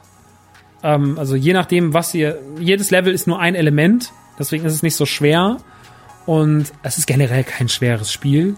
Es ist nur schwer, wenn ihr manchmal die Gamerscore bekommen wollt, weil dann dürft ihr zum Beispiel in gewissen Leveln dürft ihr nicht sterben oder sowas. Das ist manchmal nicht so leicht. Ähm, Und ihr müsst halt immer zum Ende kommen und es offenbart sich immer mehr die Geschichte von euch. Und es geht eigentlich um eure Geschichte mit eurer Frau, wie ihr sie kennengelernt habt. Und es geht auch um ganz wilde Themen, also um, um düstere Themen. Es geht um zum Beispiel den Verlust eines, eines, eine Totgeburt. Geht es zum Beispiel auch in einem Kapitel. Und äh, um den Zusammenbruch der Eltern und wie das sie, wie das ihnen schadet eigentlich so. Und jedes Level widmet sich einer Emotion, die das Ganze, ne, am Anfang ist alles sehr positiv und zwischendrin wird's dann richtig düster und am Ende wird's dann wieder ein bisschen hoffnungsvoller und sowas, aber dann, also es ist sehr emotional, es ist kein besonders schweres Spiel, es ist aber jetzt auch nicht der typische Walking Simulator, sondern man muss schon ein bisschen, hat schon ein bisschen einen spielerischen Anspruch. Man kann auch sterben, aber es macht schon wirklich viel Spaß. Es ist wahnsinnig schön von der Inszenierung, sieht toll aus, hat einen sehr, sehr tollen Soundtrack. Es ist ein sehr, sehr emotionales Spiel, spielt sich wie ein erwachsenes Bilderbuch quasi und äh, geht wirklich sehr emotional euch unter die Haut. Deswegen kann ich das sehr, sehr, sehr empfehlen, wenn ihr es bekommt. Arise gibt's für, für Xbox, für Playstation, für die Switch.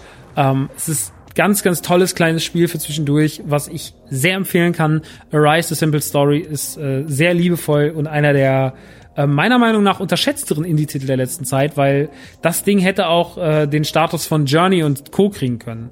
Ich bin gespannt. Ich rechne damit, dass Limited Run Games irgendwann eine, eine physische Fassung machen wird. Oder vielleicht auch Strictly oder whoever. Aber irgendjemand wird davon auf jeden Fall eine physische machen, weil das Ding ist auf jeden Fall eines der, eine der größeren Indie-Perlen, die 2019 hervorgebracht hat. Mm, in ebenfalls sehr krasses, schönes Indie-Spiel was eine ganz andere Richtung geht, ist Close to the Sun. Close to the Sun ist eigentlich die kleine Antwort auf Bioshock. Es geht darum, dass ihr eure Schwester sucht auf einem großen Schiff, ähm, was ähnlich fungiert wie ein, eigener, wie ein eigener Kosmos, eine eigene Welt. Auf der, diesem Schiff sollen sich Tausende von Wissenschaftlern aus der ganzen Welt zusammenfinden. Das Ganze wird, ähm, ich glaube, von Edison oder Tesla initiiert, der sich da drin auch ein riesiges Museum selber gebaut hat. Und ähm, als ihr da ankommt, ihr kriegt von eurer Schwester so kryptische Nachrichten, dass da was nicht stimmt und ihr kommt da hin und ihr geht dann auf dieses sagenwobene riesige Schiff und am Anfang steht da so eine riesige Kugel und ähm, diese großen Prophezeiungen und dieser Art Deco-Stil, wie man im Endeffekt aus Bioshock kennt. Also es ist First Person und es fühlt sich sehr, sehr Bioshockig am Anfang an. Also die ganze Umgebung fühlt sich Bioshockig an. Wenn ihr ankommt, fühlt sich das Bioshockig an. Und ähm, ihr kommt da an und ihr merkt halt relativ schnell, hier stimmt was nicht und hier ist was kaputt. Und während ihr da vor dieser großen Leuchtschrift steht, explodierten Buchstaben, ihr merkt, ah, es nicht alles scheint was, es scheint nicht alles was glänzt und so.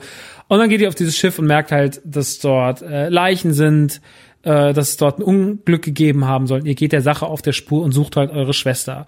Dabei löst ihr Rätsel, die so ein bisschen, so ein bisschen erinnern an, ähm, an äh, sowas wie also am ehesten lässt sich das Gameplay vergleichen mit Layers of Fear 2, was wir letztes Jahr im Stream gespielt haben. Ähm, ihr müsst nicht so viel machen. Also ihr müsst äh, vor allem Rätsel lösen. Es gibt wenige Passagen, wo ihr mal Gegnern ausgesetzt seid, beziehungsweise sind dann eher solche Verfolgungsjagden. Äh, das sind dann aber auch eigene Passagen, ähm, die sich auch, wo ihr halt im Endeffekt kapieren müsst, wie ihr jetzt zu flüchten habt. Und ähm, das Ganze hat eine wahnsinnig, obwohl die Optik nicht hundertprozentig ideal ist, also auf dem PC sieht es auf jeden Fall besser aus. Ich habe ein bisschen verglichen. Auf Switch, Xbox One und PS4 sieht es ein bisschen schlechter aus auf den Konsolen, was aber meiner Meinung nach weit unter der Leistung der Konsolen läuft. Also das hätte alles ein bisschen schöner werden können. Gut, jetzt ist es so, die Portierung ist nicht hundertprozentig, am Ende des Tages äh, tut es dem Spiel aber keinen Abbruch, weil ich ein großer Bioshock-Fan bin. Ich liebe diese Atmosphäre von Bioshock und äh, bis, zu Bio bis zum nächsten Bioshock-Spiel, was jetzt so mehr oder weniger angekündigt wurde. Man hat ja gesagt, dass jetzt ein Team sich dran setzt. Das wird aber dann wahrscheinlich noch drei Jahre dauern, bis wir überhaupt davon irgendwas äh, Näheres zu, gesehen, zu sehen bekommen. Ähm, deswegen ist Close to the Sun auf jeden Fall ein netter kleiner Zeitvertreib für zwischendurch, der euch ein paar Stunden in eine Atmosphäre wirft, die nicht ganz so unähnlich ist wie das, was in Bioshock passiert. Also es ist alles schon so ein bisschen Liebesbrief, der an Bioshock gerichtet ist. Ähm, deswegen hat es mir aber sehr, sehr viel Spaß gemacht. Und äh, wollte ich schon sehr, sehr lange nachholen. Hab ich ich habe es damals bei Gronk tatsächlich gesehen als Let's Play, weil der es gezockt hat. Und ich hatte aber äh, also nur so ein bisschen reingeschaut und habe dann für mich aber relativ schnell entschieden, dass ich das mal selber spielen will, wenn es denn soweit ist. Und jetzt kam es dann vor einiger Zeit für die Konsolen, auch in der physischen Fassung. Und ich habe mir dann die Xbox One Edition gerade äh, direkt gekauft, aber kam nicht dazu und habe sie jetzt endlich nachgeholt und muss sagen, Close to the Sun ist äh, wirklich gelungen, macht Bock, ähm, ist technisch nicht einwandfrei, auf jeden Fall nicht. Gibt auch ein, zwei Passagen, die ein bisschen nerven, aber es ist am Ende des Tages trotzdem cool, es macht Spaß, die Story ist spannend erzählt und es hat auch eine gute Atmosphäre, ist schön düster, schön ähm, brutal in seinen Bildern teilweise, weil ich mag es immer, wenn diese großen, edlen, diese prunkvollen Werke, wie auch Bioshock, immer dann so kaputt und blutverschmiert und sowas, ne? Wenn so dieser, wenn so diese Schönheit durch sowas Grauenvolles gebrochen wird. Das finde ich immer sehr, sehr, sehr, sehr geil und interessant. Und deswegen Close to the Sun setzt genau da fort, was Bioshock irgendwann mal in seiner, in seiner, in seinen Grundmauern geschaffen hat. Und das greift Close to the Sun für sich auf und interpretiert es neu, beziehungsweise schreibt der ganzen Sache auch ein bisschen Liebesbrief und gibt einem gute Bioshock-Feelings. Deswegen Close to the Sun, ein sehr schöner Titel, auch für zwischendurch. Um, ebenfalls ein sehr, sehr, sehr, sehr, sehr, sehr schöner Titel für zwischendurch. Äh, ist ein kleines Rätselspiel quasi, ist The Gardens Between, in dem auf, ist ganz schwer zu beschreiben.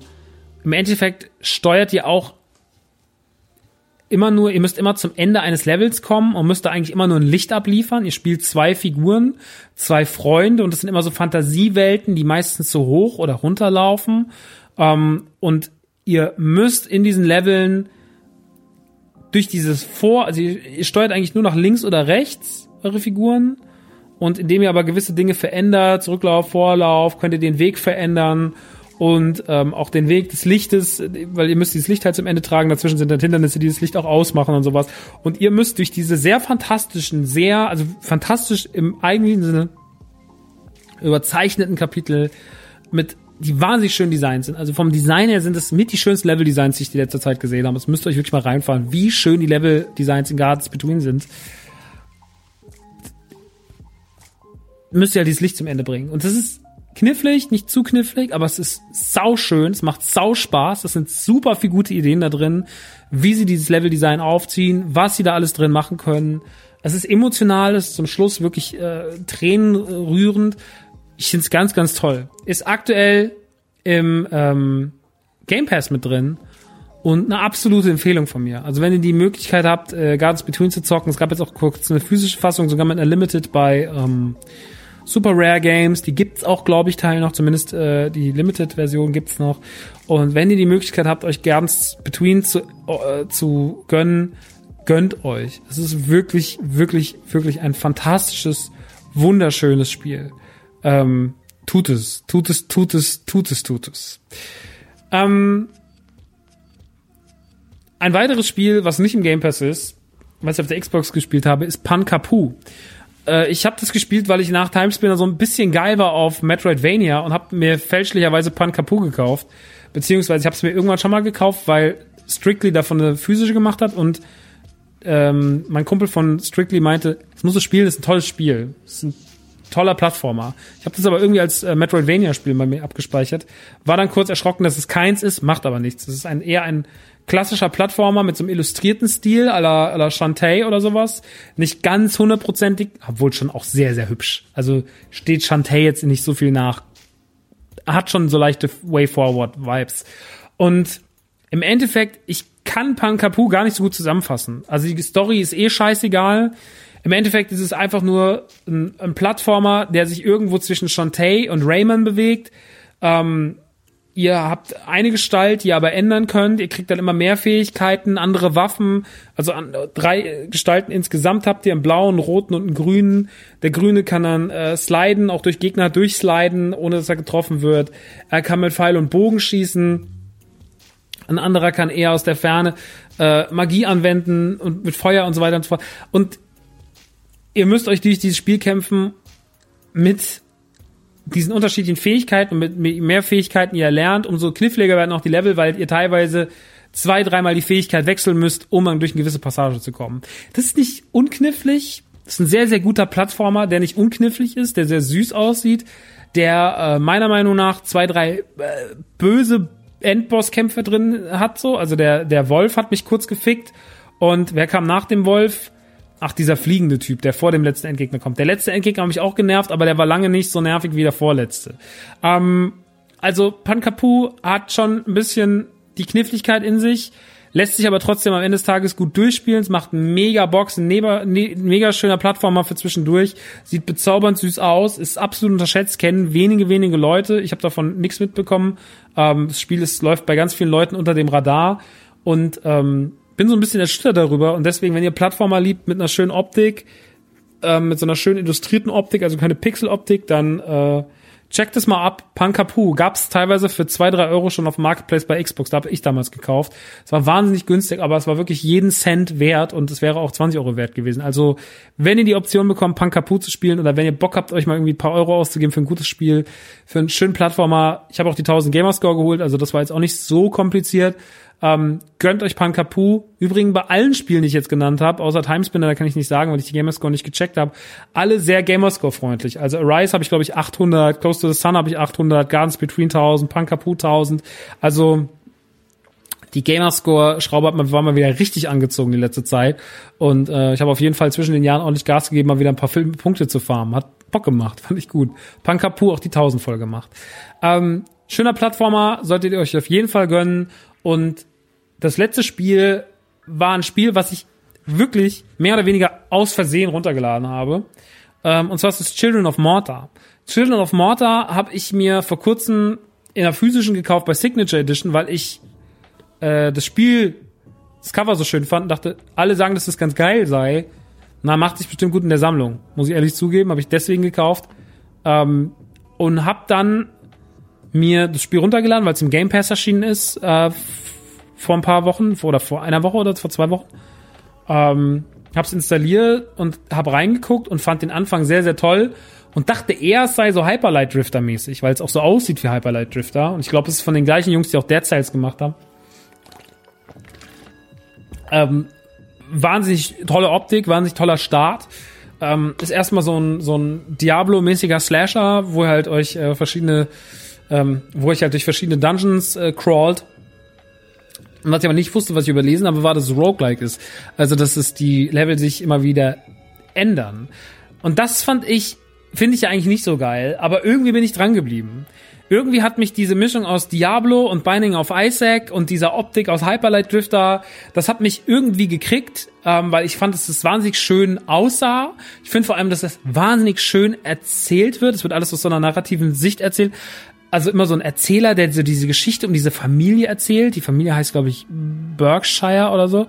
Und diese Familie, die heißt nicht Berkshire, der ist anders. Berker, Berkstar, keine Ahnung, irgendwas mit B. Und die die Geschichte von denen, also es, es bricht in deren Gegend äh, auf dem Berg von Morta, bricht die Fäulnis aus und sucht das ganze, sucht die ganze Umgebung heim und äh, die Tiere dort im Umkreis in den Wäldern sterben und sonst was. Und ihr habt halt so diese sehr mutige, mighty Family, die halt Bock hat, allen in den Arsch zu treten und die der ganze Sache halt auf den Grund geht und ähm, die jetzt Lust hat, irgendwie diese, diese Fäulnis zu stoppen und dafür irgendwie drei Naturgeister berufen muss. Und dann geht ihr halt in verschiedene Dungeons und ihr müsst halt eure Charakter hochleveln Ihr müsst den äh, Power geben, ihr müsst äh, den neue Eigenschaften geben, ihr müsst eure Rüstung immer weiter hochpushen. Also es hat Rollenspielelemente, die aber recht überschaubar sind.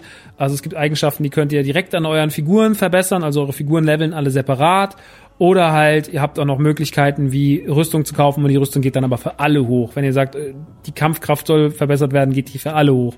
Also es gibt einmal diese Bücher und diese Werkstatt, da könnt ihr halt eure Eigenschaften für alle gleichermaßen erhöhen. Also wenn ihr da einmal irgendwie was investiert, geht das für alle gleichzeitig hoch. Und ihr habt aber auch noch eure eigenen Figuren. Äh, die ganze Familie, die sind unterschiedlich ausgestattet. Einer ist im Nahkampf erprobt, der hat ein Schwert, einer kämpft mit bloßen Fäusten, einer kämpft mit äh, Pfeil und Bogen und so weiter und so fort. Eine schießt Feuer aus den Händen.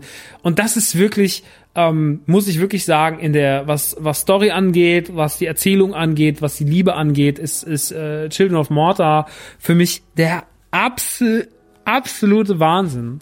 Ähm, ich bin so gefesselt davon. Ich habe in kürzester Zeit so viele Stunden in dieses Spiel versenkt. Es lässt sich so furchtbar gut nebenbei spielen, wenn man, wenn man noch einen Podcast hört oder sowas.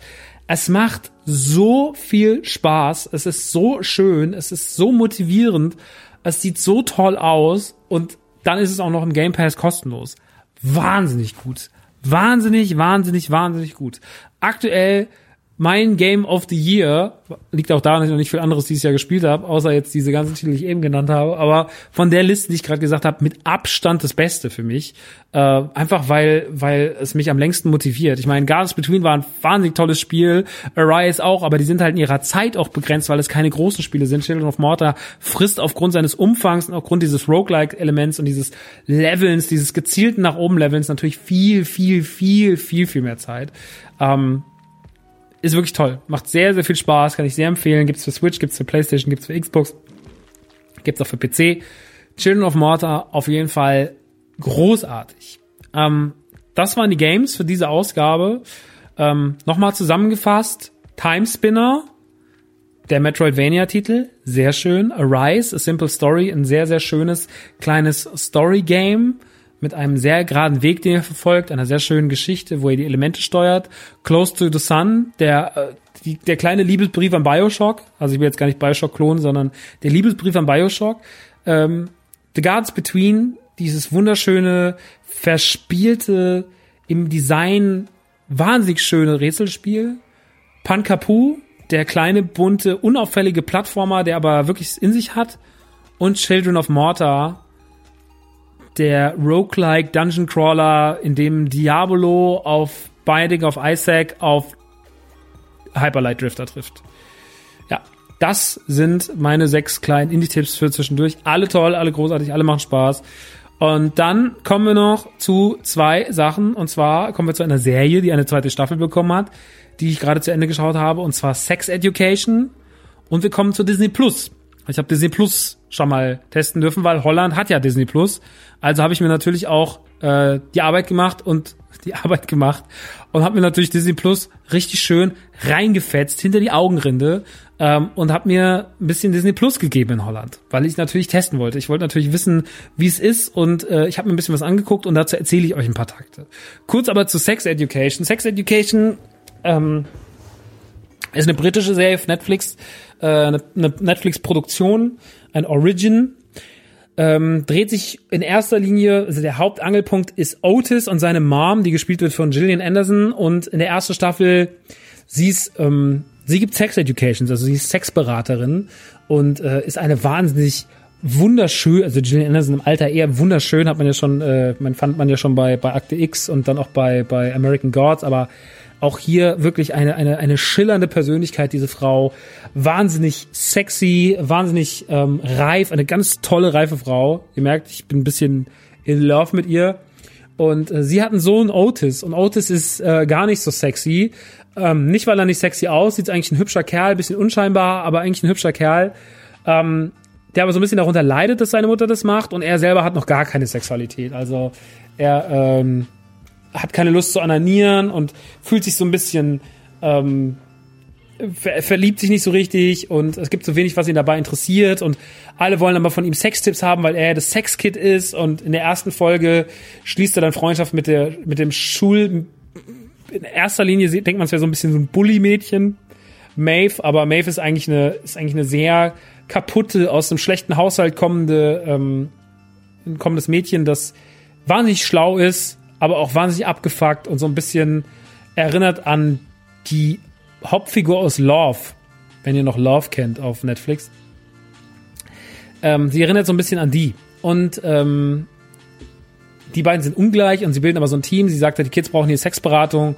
Du bist das Sexkid, steig doch mal ein und äh, mach doch mal ähm, gib doch mal den Kids hier so ein bisschen Nachhilfe, kannst ein bisschen Kohle verdienen. Er sagt so, ja, okay, alles klar, schließt sich dann mit ihr zusammen und das ist so ein bisschen der Inhalt der ersten Staffel. Es geht noch um Adam, das ist so ein Bully.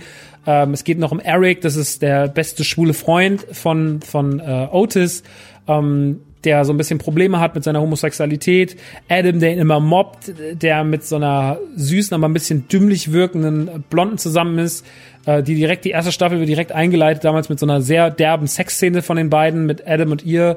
Und Adam wirkt immer wahnsinnig gelangweilt und wahnsinnig schlecht drauf und ähm, sie ist so ein bisschen naives Dummchen, aber liebevoll.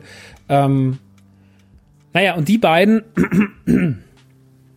äh, haben auch so ihre Problemchen und äh, er hat so ein bisschen Probleme mit dem Kommen, obwohl er so einen riesigen Schwanz hat und keine Ahnung. Es ist so ein bisschen alles so, sind so eigentlich erstmal alles Sexprobleme. Ähm, und es kann auch alles sehr plump werden. Und was ich aber sehr an der Serie zu schätzen wusste schon in der ersten Staffel war, dass sie das eigentlich gut hinkriegen, diesen Grad aus Emotionen, Humor, äh, gute Dialoge, Witz, emotionalen Momenten und der Ernsthaftigkeit, aber auch der Liebe für die Thematik Sex. Weil ich finde, alles, was in die Richtung Sex geht, kann immer schnell so kihihi kicherig werden. Und klar ist Sex Education auch mal kicherig, aber auch in den richtigen Momenten halt genau so nicht kicherig und äh, sehr emotional und sehr bewegend und sehr gut mit den Themen umgehend. Und das rechne ich der Serie wahnsinnig hoch an. Bin großer Fan der ersten Staffel gewesen, habe die sehr gemocht. Die hat äh, mit einigen Problemen aufgehört. Und jetzt war man halt, ähm, war man mal gespannt, wie es in der zweiten Staffel weitergehen wird. Ähm, um die Probleme der ersten Staffel noch so ein bisschen, also wenn ihr die erste Staffel nicht geguckt habt, ich werde ja so ein bisschen spoilern. Ob man jetzt bei Sex Education so wahnsinnig viel spoilern kann, kann jeder für sich entscheiden. Ähm, weil ich finde, die Serie lebt jetzt nicht von ihren großen Momenten im Cliffhanger-Bereich, äh, sondern eher von, von der Gesamtheit und von der Atmosphäre. Ähm, und so ist es, dass, dass May von der Schule fliegt, weil sie eine Tat auf sich nimmt. Adam ähm, tatsächlich auf einmal beim Nachsitzen was mit Eric hat, mit dem Jungen, den er, dem schwarzen Jungen, den er jahrelang äh, gebullied hat, den er jahrelang gemobbt hat. Ähm, er sich von seiner Freundin trennt äh, die ist dann mit so einem Sportlertypen zusammen. Ähm, hier das, ich weiß, vergesse mal nicht äh, den Namen, aber die mit den mit den Hasenzähnchen. Otis verliebt sich in in o Ola, ist, äh, ein schwarzes Mädchen mit so einem Afro.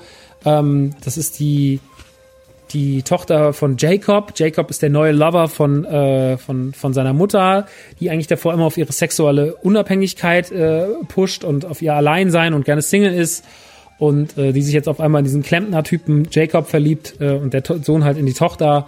Und ähm, es endet dann damit, dass äh, Otis, der ja die ganze Staffel irgendwie keine Erektion hat und sich nicht dafür wirklich interessiert, dass der halt äh, da eine Erektion hat und sowas und äh, dass er mit diesem Mädchen jetzt zusammen ist, mit Ola.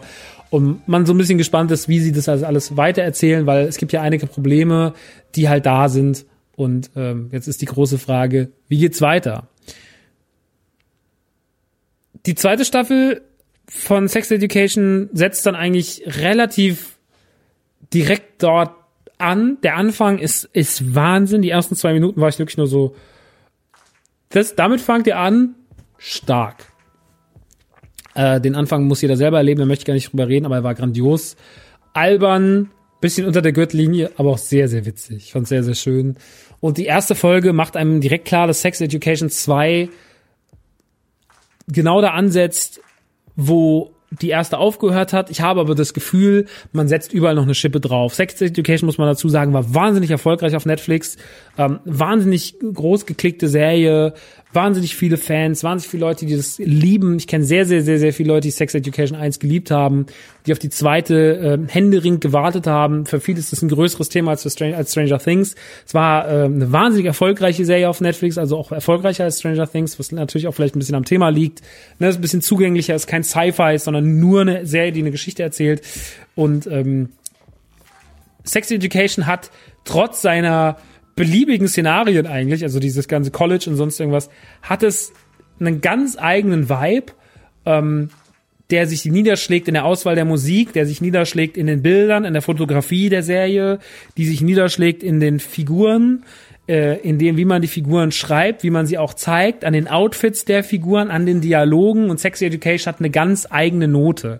Eine ganz eigene Note von Erzählung, von Humor, von Bildern und so weiter und so fort. Und deswegen stellt sich Sex Education sehr, sehr am Rand auf so einen eins, ein, eigenen einem Schemel und steht da so und ist einfach irgendwie in sich total unique. Auch wenn das eigentlich wie jede andere Sex-Jugendserie ist. Aber Sex Education 2 ist es nicht. Und deswegen ist Sex Education auch so gut. Und was ich an der, ich will gar nicht so sehr auf den Inhalt eingehen. Es geht halt, also um es grob zu erzählen, es geht natürlich um die zwischenmenschlichen Beziehungen von allen. Es geht um die Beziehung zwischen Eric und Adam, aber es taucht dann auch ein neuer Junge auf. Also, also muss ich wirklich sagen, mein Gott, sieht der gut aus. Ähm, es ist so ein, es ist dann ein neuer Junge, der auf die Schule kommt. Ein Schwuler, der aussieht wie ein hübscherer Drake, finde ich. Ein Franzose, ähm, der immer mit so einer Jeansjacke und so einer und auch so einer Fischermütze rumläuft. Leute, Fischermützen, ich sag's euch.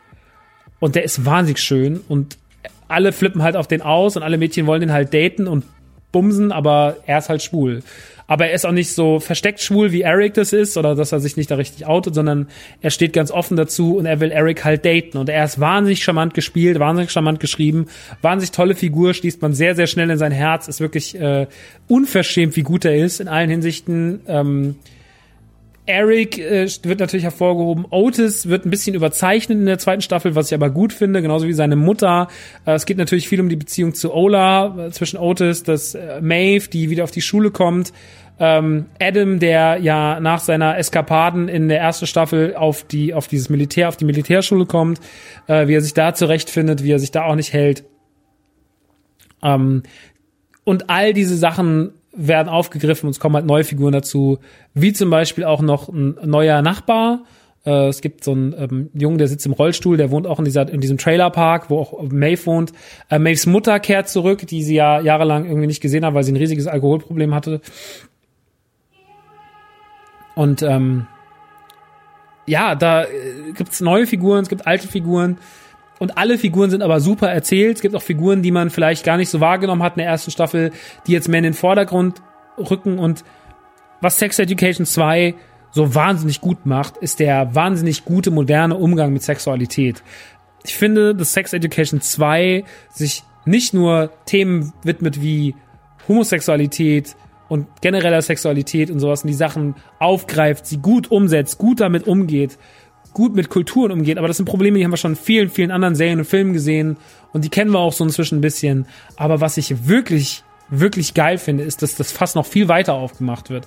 Dass es um Asexualität geht, dass es um Pansexualität geht, dass es um Bisexualität geht, dass es um Selbstbefriedigung geht, um Fetische geht. Und das ist immer so, am Anfang wird ja immer so ein bisschen so ein Fall gezeigt, aus, aus, ähm, der dann so ein bisschen auch als Leitfaden gilt. Ähm, das haben sie in der ersten Staffel intensiver gemacht als in der zweiten. In der zweiten gibt es aber immer noch, dass man am Anfang immer irgendwas sieht, was sie so wie der rote Faden der Folge agiert und auch gleichzeitig Story weiterbringt.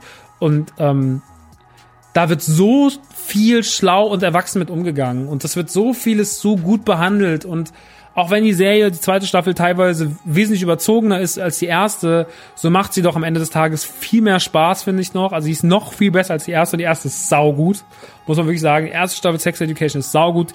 Die zweite ist noch eine Schippe drauf, dass sie die Figuren überzeichnen. Das mögen ja manche Leute nicht so. Das mochten ja auch Leute bei Stranger Things nicht so. Ich finde das richtig äh, dass sie die einzelnen Figuren herausarbeiten. Ich finde, dass man das alles wunderbar weitererzählt, dass man neue Konflikte erzählt, auch die Konflikte der Erwachsenen, auch das Problem von Adams Eltern, dass die Mutter seit sechs Jahren nicht mit dem Vater geschlafen hat, dass der Vater, dieser Rektor, eigentlich ein Arschloch ist, ähm, der in der Staffel auch wirklich äh, stellenweise richtige Bösewicht-Vibes bekommt. Ähm, weil das fehlt ja der Sendung so ein bisschen, die ist ja nicht, verfolgt ja nicht so ein richtig großes Ziel, sondern es sind ja eher so diese vielen kleinen Konflikte und okay, jetzt ist Eric homosexuell und hat jetzt einen Freund, diesen Ramy, aber wie geht er dann eigentlich damit um, obwohl ja noch Adam da ist und Adam kommt dann wieder zurück und so weiter und so fort. und das wird da alles irgendwie so gut behandelt und so witzig behandelt und dann gibt's noch so eine legendäre Hausparty und sowas, in der so viele Sachen passieren.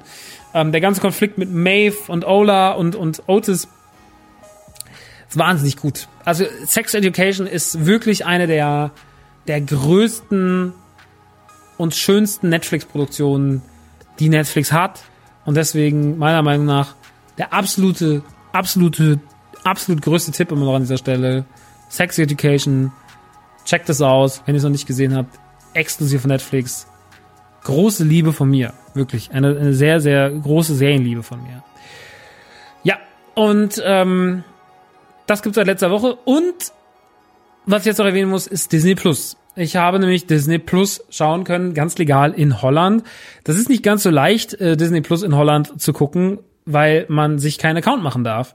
Nicht mit einem deutschen PayPal-Konto, nicht mit einer deutschen Kreditkarte. Das geht noch nicht. Wir kriegen Disney Plus am 23. oder 24. März. Das sind noch gut zwei Monate, die wir ausharren müssen, die mich langsam auch ein bisschen nerven, muss ich ehrlich sagen. Aber gut, ich habe jetzt endlich mal zwei Wochen reingucken können, habe einiges geguckt auf Disney Plus und möchte heute schon mal so ein bisschen sagen, worauf man sich freuen kann und warum Disney Plus für mich trotzdem kein Netflix-Killer ist. Es ist kein Netflix-Killer, weil es nicht das Angebot hat, das Netflix hat. Ähm, Netflix hat inzwischen natürlich sich in seiner fünfjährigen oder sechsjährigen Historie, also ich glaube, wir haben es ja schon seit 2014 in Deutschland. Kann das sein? Ja, wir haben es seit Ende 2014. Also wir haben es allein schon sechs Jahre jetzt bald in Deutschland. Ähm, und dann könnt ihr nochmal nachrechnen, okay, dann sind das ja in Amerika schon sieben, acht, neun Jahre. Natürlich gibt's da wahnsinnig viel Eigenproduktion, wahnsinnig viel Eingekauftes und so weiter und so fort. Der Katalog von Netflix ist natürlich allein nur mit Eigenproduktion wahnsinnig groß. Dann ist Netflix noch wahnsinnig vielschichtig aufgestellt und vor allem ist Netflix nicht nur kinderfreundlich, sondern auch sehr, sehr erwachsen. Und auch wenn jetzt alle Marvel und Star Wars und äh, Disney-Sachen generell von Netflix verschwinden sollten, so werden wir es gar nicht merken, dass es weg ist, weil es immer noch so viel gibt. Und weil Disney Plus auch aktuell gar nicht der große Netflix-Konkurrent sein will, finde ich. Also zumindest gibt mir Disney Plus nicht das Gefühl, sondern Disney Plus sagt mit seinen 6,99, wir sind die perfekte Ergänzung zu Netflix, habe ich so ein bisschen das Gefühl. Ähm, und wenn ich mir das leisten kann und wenn ich mir normalen Netflix-Account mache oder vielleicht sogar mit Freunden teile und dann noch einen Disney Plus-Account mache, dann ist es sehr wenig Geld für sehr, sehr viel Entertainment. Generell muss ich sagen, sage ich ja immer wieder, ich finde so 10 Euro für ein Game Pass, 10 äh, Euro für Netflix, 10 Euro für Spotify, wenn man, also das sind, man kommt inzwischen, wenn man das Full Package äh, an Entertainment haben will, dann kommt man unter 50 Euro im Monat weg und das ist ähm, wirklich, das ist wirklich das, das Beste. Also ihr müsst euch da eigentlich keine CDs, keine Filme und keine, keine Spiele mehr kaufen, sondern habt einen riesigen Katalog, mit dem ihr dealen könnt und äh, kommt da unter 50 Euro weg. Ich finde, das ist viel zu wenig Geld für das, was ihr da bekommt und finde jeden, der sich darüber aufregt und sagt, ich sehe es nicht ein, Netflix 10 Euro im Monat zu geben, der sollte sich schämen und sollte die Finger von Entertainment lassen. Das finde ich wirklich, wirklich richtig ätzend und richtig furchtbare Aussagen. Wir hatten letztens jemand, der hat gemeint, 10 Euro für Netflix der nicht ein. Ähm, eine Freundin von mir teilt sich einen Netflix-Account mit drei anderen Leuten und als sie die Preise erhöht haben, hat er gesagt, hat gesagt ja, du müsstest mir jetzt 2,80 Euro statt 1,90 überweisen. Hat er gesagt, nee, ist mir zu viel, den kündige ich. Ist er ausgestiegen wegen 90 Cent mehr für Netflix. Das zeigt, wie viel Entertainment manchen Leuten wert ist. Finde ich im Übrigen ganz, ganz, ganz, ganz schlimm. Kann ich persönlich nichts mit anfangen. Wenn ich Entertainment nutze, egal ob es Amazon Prime ist, Netflix ist, Sky Ticket ist oder jetzt halt auch dann bald Disney Plus, plus Game Pass, plus Spotify. Klar, es sind fünf, sechs Abos, aber ich krieg halt auch wahnsinnig viel dafür und werde rund um die Uhr bespaßt eigentlich. Und das ist mega. So, deswegen, ich werde mich nie darüber beschweren, sondern ich werde es immer mit großer Hingabe äh, verfolgen und denen mein, mein Geld geben, weil ich mir immer denke, so vielen Dank, dass ihr so viel cooles Zeug macht für so kleinen Taler. Ähm, deswegen, ich finde jegliche Diskussion um die paar Euro finde ich, ähm, finde ich Bullshit, wenn sich Leute darüber aufregen, dass sie irgendwie 300 Euro in ihr Handyspiel gesteckt haben, weil das irgendwie äh, Pay-to-Win-mäßig ist oder sowas. Dann kann man sich darüber, kann man darüber reden und sagen, dass das uncool ist, weil das einfach keine fairen Methoden sind. Aber ich finde im Falle von von sieben Euro für Disney Plus, da müssen wir gar nicht drüber reden. Ihr habt, also was erstmal geil ist an Disney Plus, ihr habt ja sozusagen das Fullset. Äh, ihr habt das Fullset Marvel, ähm, was noch nicht hundertprozentig das Fullset ist, weil es fehlt Hulk und es fehlen natürlich Homecoming und Far From Home, die beiden Spider-Man-Filme. Ähm, die ja alle drei Filme sind ja offiziell Teil des, ähm, des ähm, MCU aber da ist halt ein Lizenzproblem mit Sony und so weiter und so fort. Deswegen sind Hulk plus die beiden aktuellen Spider-Man-Filme nicht aktuell auf, auf, Disney Plus zu finden, aber ihr habt sonst alles andere. Zusätzlich habt ihr alle möglichen Serien, ähm, Rocket und Groot, ihr habt äh, den ganzen Iron Man-Kram, ihr habt ein extrem großes Angebot an Dingen rund um Marvel. Das gleiche habt ihr mit Star Wars. Ihr habt nicht nur Star Wars alle neuen Filme, beziehungsweise elf Filme, beziehungsweise zehn Filme? Nee. Zehn Filme sind's, ne? Aktuell, die draußen sind auf Blu-ray.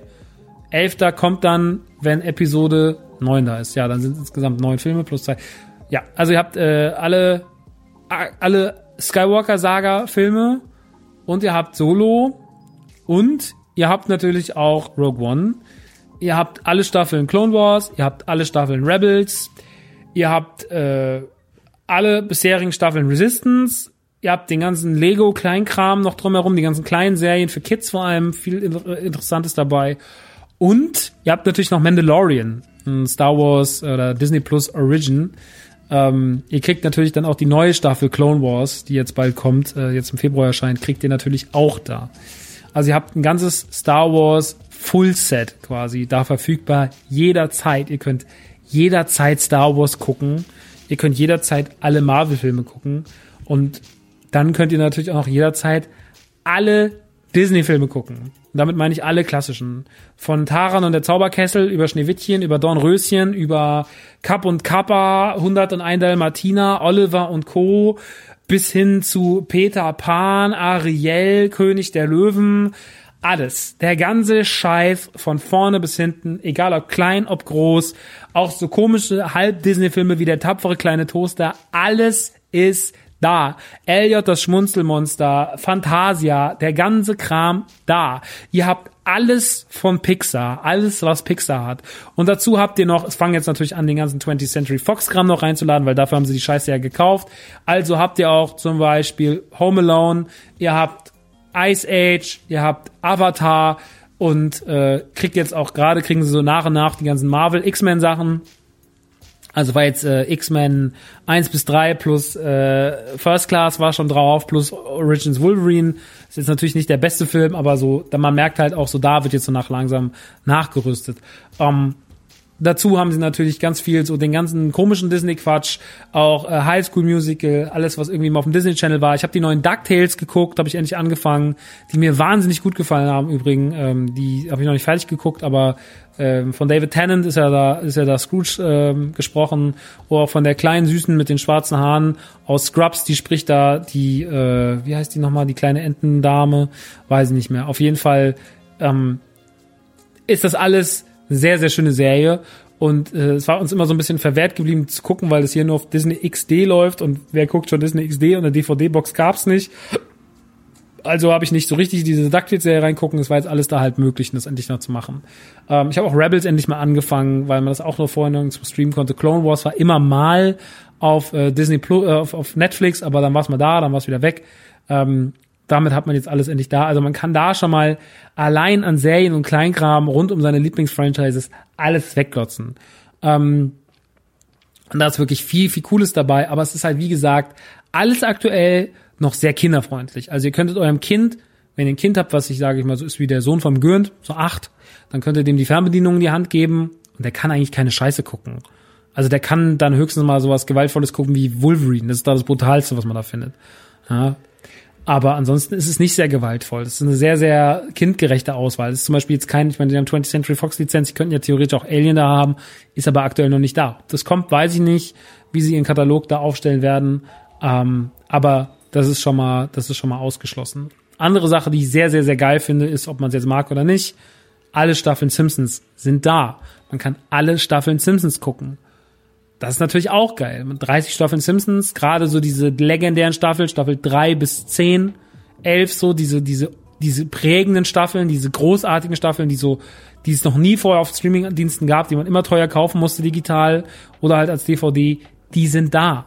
Die kann man da finden. Allein dafür lohnen sich meiner Meinung nach 6,99, weil ich mir dann alle Simpsons-Folgen angucken kann. Alle, die es gibt. Ähm, und wie viel Folgen von Simpsons haben wir nicht gesehen, weil wir irgendwann aufgehört haben, die neuen Folgen zu gucken. Jetzt kann man das alles nachholen. Großartig. Finde ich sehr, sehr toll. Ist ein tolles Feature. Alle Simpsons-Staffeln ist was, was ich sehr begrüße. Was natürlich für euch die relevanteste Geschichte ist, sind die Exclusives, die Origins. Und da gibt's ja aktuell, ähm, da gibt's ja aktuell The Mandalorian, ähm, was natürlich das absolute Zugpferd ist äh, den hat auch die ganze Welt schon mitbekommen. Dank Baby Yoda, dank Baby Yoda Memes war man doch schon sehr, äh, hat die Welt schon sehr, sehr großen Blick auf diese Serie bekommen, beziehungsweise seinen Fokus drauf gerichtet und äh, ich will jetzt zu Mandalorian gar nicht so viel sagen, weil wir einen sehr großen Podcast dazu gemacht haben beim Autokino, den ihr jetzt hören könnt, der auch schon draußen ist.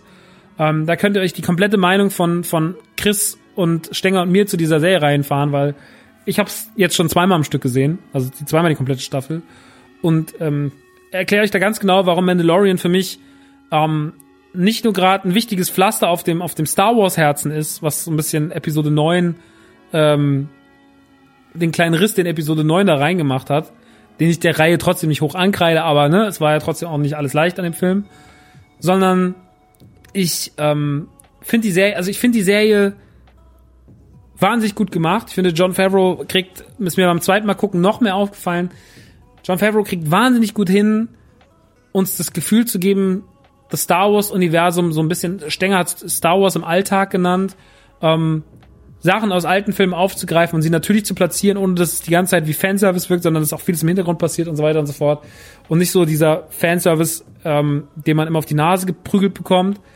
Ähm, und finde Mandalorian macht äh, sehr sehr viel richtig. Die Stimmung ist toll der Serie. Sie ist, die Geschichten, die sie erzählen, sind äh, Filoni hat ja noch mitgeschrieben, der ja auch an, an, an Rebels zum Beispiel mitgeschrieben hat.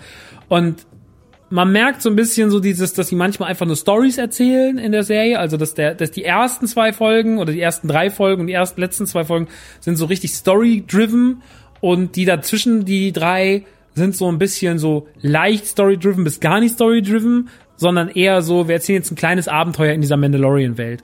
Und damit komme ich aber super klar. Ich finde, dass die Charaktere, die sie geschrieben haben, wahnsinnig gut sind. Ich finde, dass tolle Figuren dabei sind. Sie sind mutig, sie introducen Figuren, sie lassen vielleicht auch mal die eine oder andere Figur äh, wieder weg irgendwann. Also ich finde, die erste Staffel ist in sich und gerade die letzten zwei Folgen finde ich wahnsinnig rund. Finde die Folge, die äh, Taika Waititi gemacht hat, der jetzt auch George Rabbit gemacht hat oder What We Do in the Shadows, der ein großartiger Regisseur ist, äh, der auch Terror Ragnarok gemacht hat, den ich wahnsinnig schätze, hat er eine großartige Folge hingelegt. Die letzte Folge ist äh, wahnsinnig in seiner Gänze, wenn ich jetzt nichts drüber sagen, so um den um nichts zu spoilern, aber die ist äh, wirklich Star Wars in a nutshell so für mich die 40 Minuten, die da passieren. Und deswegen äh, Mandalorian hat mich mit mit großer Freude erfüllt wahnsinnig mutige, gute, respektvolle Serie für Star Wars Fans und ich bin froh, dass sich darauf zumindest irgendwie alle bisschen besser einigen können als jetzt auf ähm, auf Episode 9 oder Episode 8. Es war wichtig. Es war wichtig, dass die Serie gerade da ist, jetzt in der Zeit, wo es Episode 9 so ein bisschen, das, die, die große Lücke, die zwischen, die Episode 8, diese klaffende Lücke, die Episode 8 in die Star Wars Fans gerissen hat, Episode 9 natürlich noch weiter aufgerissen hat und, ähm, ja, Mandalorian kittet da gerade sehr, sehr viel und so muss Disney auch weitermachen. Und ich finde, dass Disney, das Star Wars als Serie auf dem Level wahnsinnig gut funktioniert und äh, dass John Favreau gerne so weitermachen darf. Ich bin sehr, sehr gespannt, wie es mit Star Wars jetzt weitergeht. Es kommt ja noch eine Cassian Endor-Serie, es soll eine Obi-Wan-Serie kommen, die aber gerade Probleme hat, ähm, da, wo jetzt die Dreharbeiten auf unbekannte Zeit verschoben wurden, weil die Drehbücher noch nicht so geil sein sollen. Was ein bisschen schwierig ist, weil ich finde, äh, Ewan McGregor als Obi-Wan ist natürlich das mega Zugpferd. Ähm, ich bin gespannt, was mit Kathleen Kennedy ist, aber naja. Ich will jetzt gar nicht so lange über Star Wars reden, aber Mandalorian ist auf jeden Fall ein Ding, auf das könnt ihr euch so dermaßen freuen. Das funktioniert so super, das ist so wahnsinnig gut. Ähm, die Figur ist geil geschrieben. Also Baby Yoda, aka The Child, ist nicht Yoda. Weil ich das nicht gewusst habe, Baby Yoda ist nicht Yoda kann man zwar sein Hirn anstrengen merken, dass es ja nach Episode 6 spielt, wo Yoda längst tot ist, oder man fragt dumme Sachen im Internet. Ähm, heißt natürlich nur Baby Yoda, weil man die Rasse nicht benennen kann, deswegen nennen wir ihn Baby Yoda. Äh, The Child offiziell. The Child äh, ist eine wunderbare Figur, die genau richtig eingesetzt ist, genau richtig platziert ist, ähm, die so süß ist, dass ich fast nicht glauben kann. Ähm, ey, Mandalorian für mich 10 von 10 in seiner Star Wars Gänze einfach im kommt zum richtigen Zeitpunkt am richtigen Ort und ist das Beste, was dieser Plattform passieren kann. Ähm, die zweite Serie, die für viele wichtig ist, ist ähm, The World According to Jeff Goldblum, der eine eigene Serie bekommen hat, in der immer ein Thema auf den Grund geht. Und ähm, Jeff Goldblum ist ja so ein bisschen das Phänomen wie Bill Murray. Er genießt das Privileg, äh, dass er sich irgendwie alles erlauben kann und dass man ihn aus der Hand frisst, weil er einfach ein sau charismatischer Typ ist. Man sieht ihn ist so, Mann, Jeff Goldblum ist einfach sau lässig drauf. Den lieben wir alle und äh, deswegen, den kann man auch nur lieben und dem eine Serie zu geben, in der der rumläuft, ein bisschen mit Leuten quatscht, ein bisschen charmant ist, das ist natürlich selbsterklärend, dass das gut funktioniert.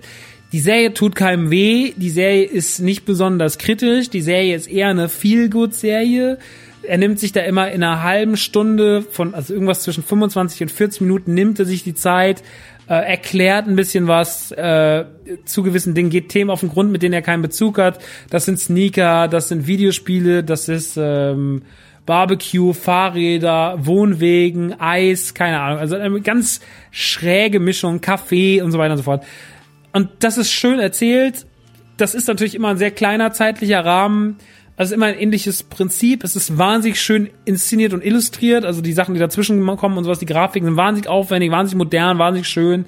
Er macht das wahnsinnig gut. Macht das aber auch immer mit ein bisschen der Star-Attitüde. Also man hat nie das, man hat eher das Gefühl, man nimmt jemanden hier, man nimmt hier Jeff Goldblum, man setzt in gewisse Szenarien, statt dass man das Gefühl hat, er geht den Sachen selber auf den Grund. Er ist eher so, ja, was habt ihr heute für mich vorbereitet? So wirkt's manchmal. So, er redet zwar so drumherum ein bisschen mehr, er pustet das ein bisschen mehr auf, aber ähm, so ist es nicht. Also es ist schon manchmal auch einfach, äh, man merkt schon so, ja, die haben ihn halt jetzt hingefahren, er muss jetzt mal gucken, wie er mit der Situation zurechtkommt. Das darf er aber, weil er Jeff Goldblum ist. Er darf das uh, World to go, The World According to Jeff Goldblum. Daher äh, sehr, sehr, sehr, sehr schön. Ähm, ein weiteres Exclusive, was ich mir noch angeguckt habe, ist Susi und Strolch, äh, Live-Action-Film, so wie Aladdin, wie König der Löwen und alles andere. Ich sage ja immer, Live-Action-Filme von Disney stören mich überhaupt nicht. Ist immer schön und gut. Gebraucht hätte man bis jetzt aber wahrscheinlich auch keinen einzigen wirklich. Ähm, Meine ich gar nicht böse, sondern ich finde es ja gut, dass es für eine neue Generation diese Filme gibt, aber die alten hätten es wahrscheinlich auch getan. Aber Disney muss das auch machen, um Lizenzen behalten zu können. Außerdem, wir sehen ja König der Löwen, der Film war so fucking erfolgreich. Ähm, Aladdin war auch super erfolgreich, Schön und das Biest war super erfolgreich. Also die werden so weitermachen. Mulan kommt, ähm, was kommt noch alles raus? Ariel kommt, äh, kommt Glöckner schon? Nee, ne? Nee, Glöckner kommt noch nicht. Aber auf jeden Fall jetzt Mulan und Ariel sind jetzt die nächsten zwei großen Dinger, die da kommen. Ähm, bei Mulan hat man Mushu weggelassen, den, den Drachen und, und Ariel ist schwarz. Äh, da hat natürlich das Internet wieder zwei Gründe gehabt, sich wahnsinnig äh, lange intensiv aufzuregen. Was am Ende draus wird, pff, sehen wir dann einfach. Ich bin da entspannt, ähm, weil, wie gesagt, ich finde diese Live-Action-Filme, ich kann mich da nicht wahnsinnig groß drauf freuen. Habe ich mich noch am meisten auf Aladdin gefreut. Den mochte ich auch. Aber, ähm, naja, Susi und Strolch ist jetzt so mitten da drin erschienen in dieser ganzen Origins-Flut. Und ähm, ich habe den so abends nebenbei geguckt, so vorm Essen gehen und fand den einfach süß. Der, nicht mehr, nicht weniger. Es ist halt die Geschichte von Susi und Strolch, erzählt mit zwei animierten Hunden und ähm, einem ganz netten Cast drumherum mit Leuten, die aber nicht wirklich äh, relevant sind ähm, oder die jetzt nicht so nicht nicht relevant ist böse, aber so nicht jetzt so bekannt sind. Ähm, also ist jetzt nicht das gleiche Aufgebot wie in anderen Live-Action-Filmen. Ähm, ist jetzt nicht eine Emma Watson drin, Einfach weil es dann auch kleineres Budget gab. Die Animationen sind jetzt auch nicht so fein wie bei König der Löwen, einfach weil es kleineres Budget gab. Am Ende des Tages funktionierte aber trotzdem ganz gut. Er hat wahnsinnig schlechte Kritik in den USA, was ich nicht nachvollziehen kann, weil wenn man König der Löwen okay fand und Aladdin okay fand, dann findet man den auch total okay. Dafür ist er aber noch witzig genug, charmant genug, süß gemacht, kann man sich reinziehen, muss man sich nicht reinziehen, gilt aber für alle Live-Action-Filme, die im Übrigen auch natürlich alle auf äh, Disney Plus zu finden sind. Ähm, was mich dann noch am meisten interessiert hat, es gibt noch eine High School Musical Serie, es gibt eine Serie, die heißt Disney Imagineers, die bedreht sich um das Errichten von Disneyland, das ist eine sechsteilige Doku, die habe ich aber noch nicht geguckt. Da geht es aber um die Konzeption und die Umsetzung von Disneyland, Disney World in Amerika, äh, die Idee von Disney World und ähm, das werde ich mir auf jeden Fall noch reingucken, weil ihr wisst, ich bin ein riesiger Disneyland-Fan. Äh, noch drei Wochen, dann bin ich in fucking äh, Disney World äh, mit meinem Kumpel Hetzen und wir werden uns Churros ins Maul ficken und in Galaxy Edge abhängen und es wird einfach, es werden die besten Tage der Welt. Ähm, da freue ich mich extrem drauf. Aber darum soll es jetzt nicht gehen. Ähm, genau, es gibt noch diesen Imagineers. Und dann gibt es noch relativ viel rund um Pixar. Natürlich gibt es alle Pixar-Filme. Es gibt noch keinen exklusiven Pixar-Film.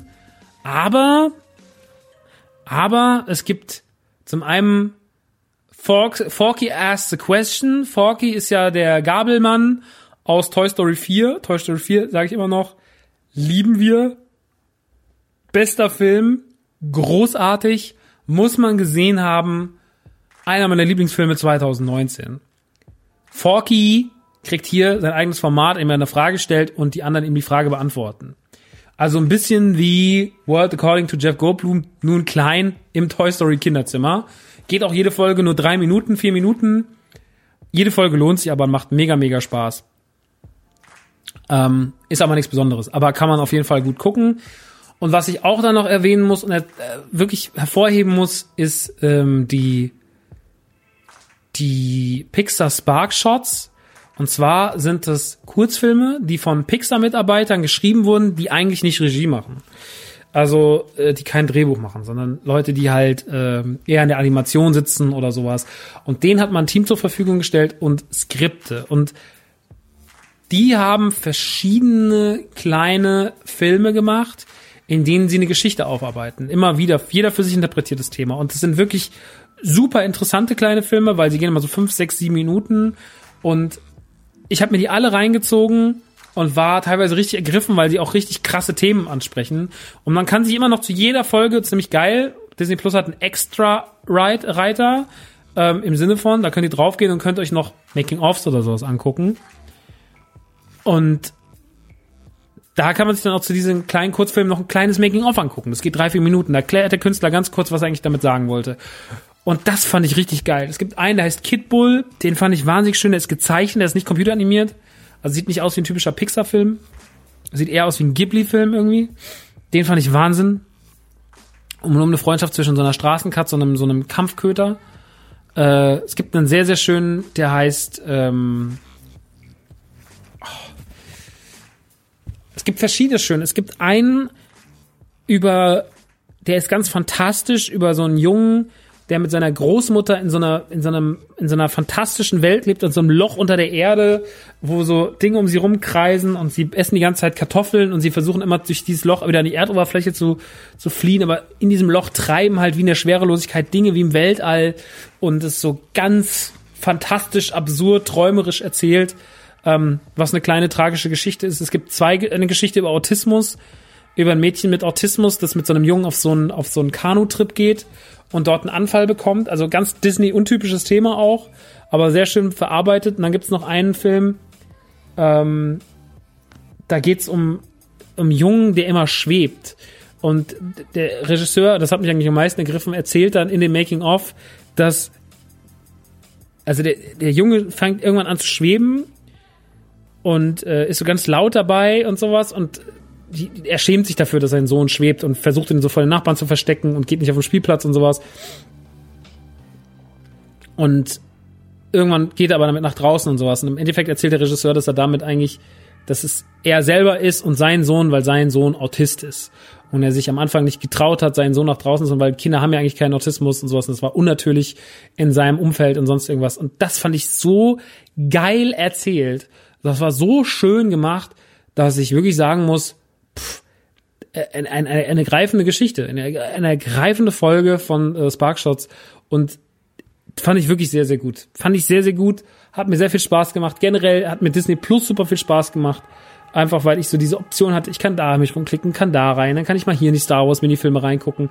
Auch Sachen, von denen ich gar nicht wusste, dass es das gibt, wie die blöden Star Wars Blips oder sowas. Das sind halt jetzt keine großen Sachen, das muss man auch nicht gesehen haben, aber es ist einfach schön, dass man das alles mal gesammelt auf einer Oberfläche sieht, dass sie das auch nach Timelines und sowas angeordnet haben, mit verschiedenen, verschiedenen Möglichkeiten, das anzuordnen, dass sie einen sehr, sehr großen Katalog haben von klassischen Sachen wie Chip und Chap, die übrigens Knabbel und Bubble heißen in Holland. Die heißen Knabbel und Bubble. Knabbel und Bubble. Ähm, und, und, und dass man das hat, dass man Duckwind Duck hat, dass man die neuen DuckTales hat, die alten DuckTales hat, den DuckTales Film hat dass man einfach diesen großen Disney-Katalog hat. Und ich finde, und dann noch alle Simpsons-Folgen und dann noch alles von Star Wars, und dann noch alles von Pixar und dann noch alles von, dann noch äh, National Geographics äh, Dokus und dann noch hier und da und das, und das ist so viel Zeug und natürlich ist mehr für Kids, aber es ist einfach perfekt, wenn man die Disney-Scheiße liebt. Und ich weiß, viele von euch hassen Disney und bla bla bla. Ähm, ich möchte zu Hass auf Disney noch eine Sache sagen, weil ich oft höre, ja, es ist ein äh, beschissener Verein oder sonst irgendwas. Ich, es ist völlig logisch, dass alle großen Konzerne, von denen ihr Dinge kauft, alle großen Konzerne, die euch irgendwo in eurem Leben über den Weg gelaufen sind, Produkte, auf denen ihr gerade sitzt, die ihr gerade anschaut, ob das Mac ist, ob das das Auto ist, in dem ihr gerade sitzt, äh, ob das das Fahrrad ist, ob das das Franchise ist, was ihr liebt. Alle großen Konzerne werden nie hundertprozentig sauber ihre Scheiße waschen. Das ist, das ist einfach hundertprozentig so. Es wird nie hundertprozentig sauber laufen. Ich rechne Disney aber eine Sache ganz hoch an und das ist die Sache, Disney hat Milliarden von Kinderherzen ein bisschen besser gemacht und hat viele gute Werte verkörpert in ihren Werken. Nicht als Firma, aber in ihren Werken. Und ich finde, wenn man, natürlich kann man das alles nicht cool finden, was hinter den Kulissen läuft und dass sie viele Sachen aufkaufen, dass sie ganz schön krass manchmal sind und dass Disney auch selber äh, keinen guten Ruf hat und sonst irgendwas. Ist aber am Ende des Tages, wenn man die Gerüchte und die Sachen auf die Seite legt, bleibt ja immer noch eine Firma da, die Milliarden von Kinderherzen erfreut hat. Mit purer, mit purer Freude, mit schönen Sachen und Kids sehr, sehr viel beigebracht hat. Sehr, sehr viel Moral und die damit auch sehr, sehr viel automatisch damit sehr viel Gutes gemacht haben. Und das darf man trotzdem am Ende des Tages nicht vergessen. Dass das, was Kids durch, was wir als Kids von Disney gelernt haben und was wir von Disney vermittelt bekommen haben, ähm, dass das auch viel Wichtiges war und viel moralischer Kompass war. Und ähm, das rechtfertigt nicht die schlimme Arbeit von manchen Leuten im Hintergrund, aber es ist trotzdem so, das eine ist sehr, sehr groß und das andere ist sehr, sehr klein. Und man sollte nicht den Fokus verlieren, warum Disney so viel Schönes mit sich bringt. Und ähm, das ist meine Sicht zu Disney. Ich finde, man darf nicht vergessen, wie viel Gutes die Firma mit nur durch ihre Kunst tut oder die, die, die Kunst von anderen, die sie halt über, über ihren Namen präsentieren, was äh, vielen, vielen Leuten und Kindern gut tut, was wir die Hellen sind. Das ist egal, ob das Marvel ist, ob das Star Wars ist und ob das vor allem jeder einzelne Disney-Film ist. Ähm, ja, und das finde ich wichtig und toll und ähm, das tut sehr, sehr vielen Leuten, denen es vielleicht nicht so gut geht, gut, gibt ihnen ein bisschen, ist ein Teil ihrer Kindheit, ist ein Teil ihrer Jugend, ist ein Teil ihres moralischen Kompass, darf man nicht vergessen. Ist sehr, sehr, sehr, sehr wichtig und deswegen finde ich Disney immer noch den wichtigsten, einer der wichtigsten Konzerne, die es gibt. Ist immer noch für mich ein Konzern, den ich, äh, oder eine Firma, eine Marke, mit der ich sehr, sehr viel Positives verbinde. Ähm, ich liebe Disneyland, ich äh, liebe Pixar, ich liebe Star Wars, ich liebe Marvel, ich liebe den ganzen Disney-Kram an sich.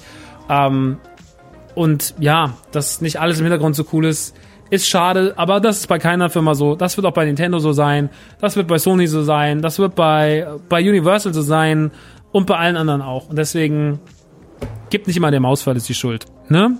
In dem Sinne, das zu Disney Plus. Großartige, großartige, schöne Ergänzung zu Netflix. Ich freue mich sehr auf den Deutschland-Release. Ich bin sehr gespannt, ob sie noch die paar Kinderkrankheiten ausmerzen, aber ähm, wohin die Reise generell geht, wo es mit Star Wars hingeht. Es kommt ja noch eine Cassian-Serie, ähm, wie jetzt Clone Wars wird, was die nächsten Exclusives sind ähm, generell so, dass alle drei Monate nach dem Blu-ray-Release schon direkt die Filme dann irgendwie erscheinen. Jetzt König der Löwen ist jetzt gerade erschienen, äh, Toy Story erscheint jetzt Anfang Februar, also ähm, also bei den bei den Holländer jetzt.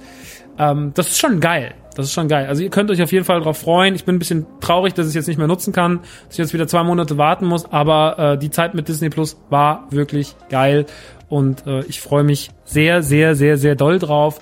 Und das soll es jetzt auch gewesen sein. Das waren jetzt fast zwei Stunden Podcast hier bei der Man Cave, aber ihr merkt, es gab viel Redebedarf.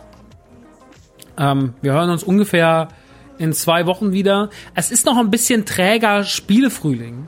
Deswegen, es kann auch sein, dass es drei Wochen sind. Es kann auch sein, dass wir uns erst nach Disney World wieder hören, weil einfach gerade nicht so viel passiert oder dass zwischendrin nur eine kleine Folge kommt, weil es gerade wirklich ein bisschen schwierig ist.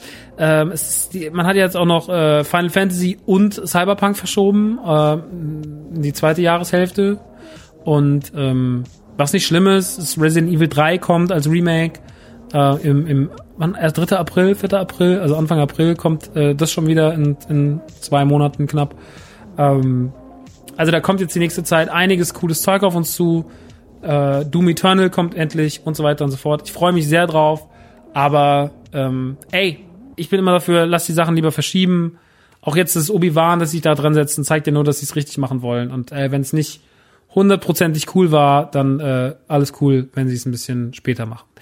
Ähm, Hauptsache, sie machen es gut.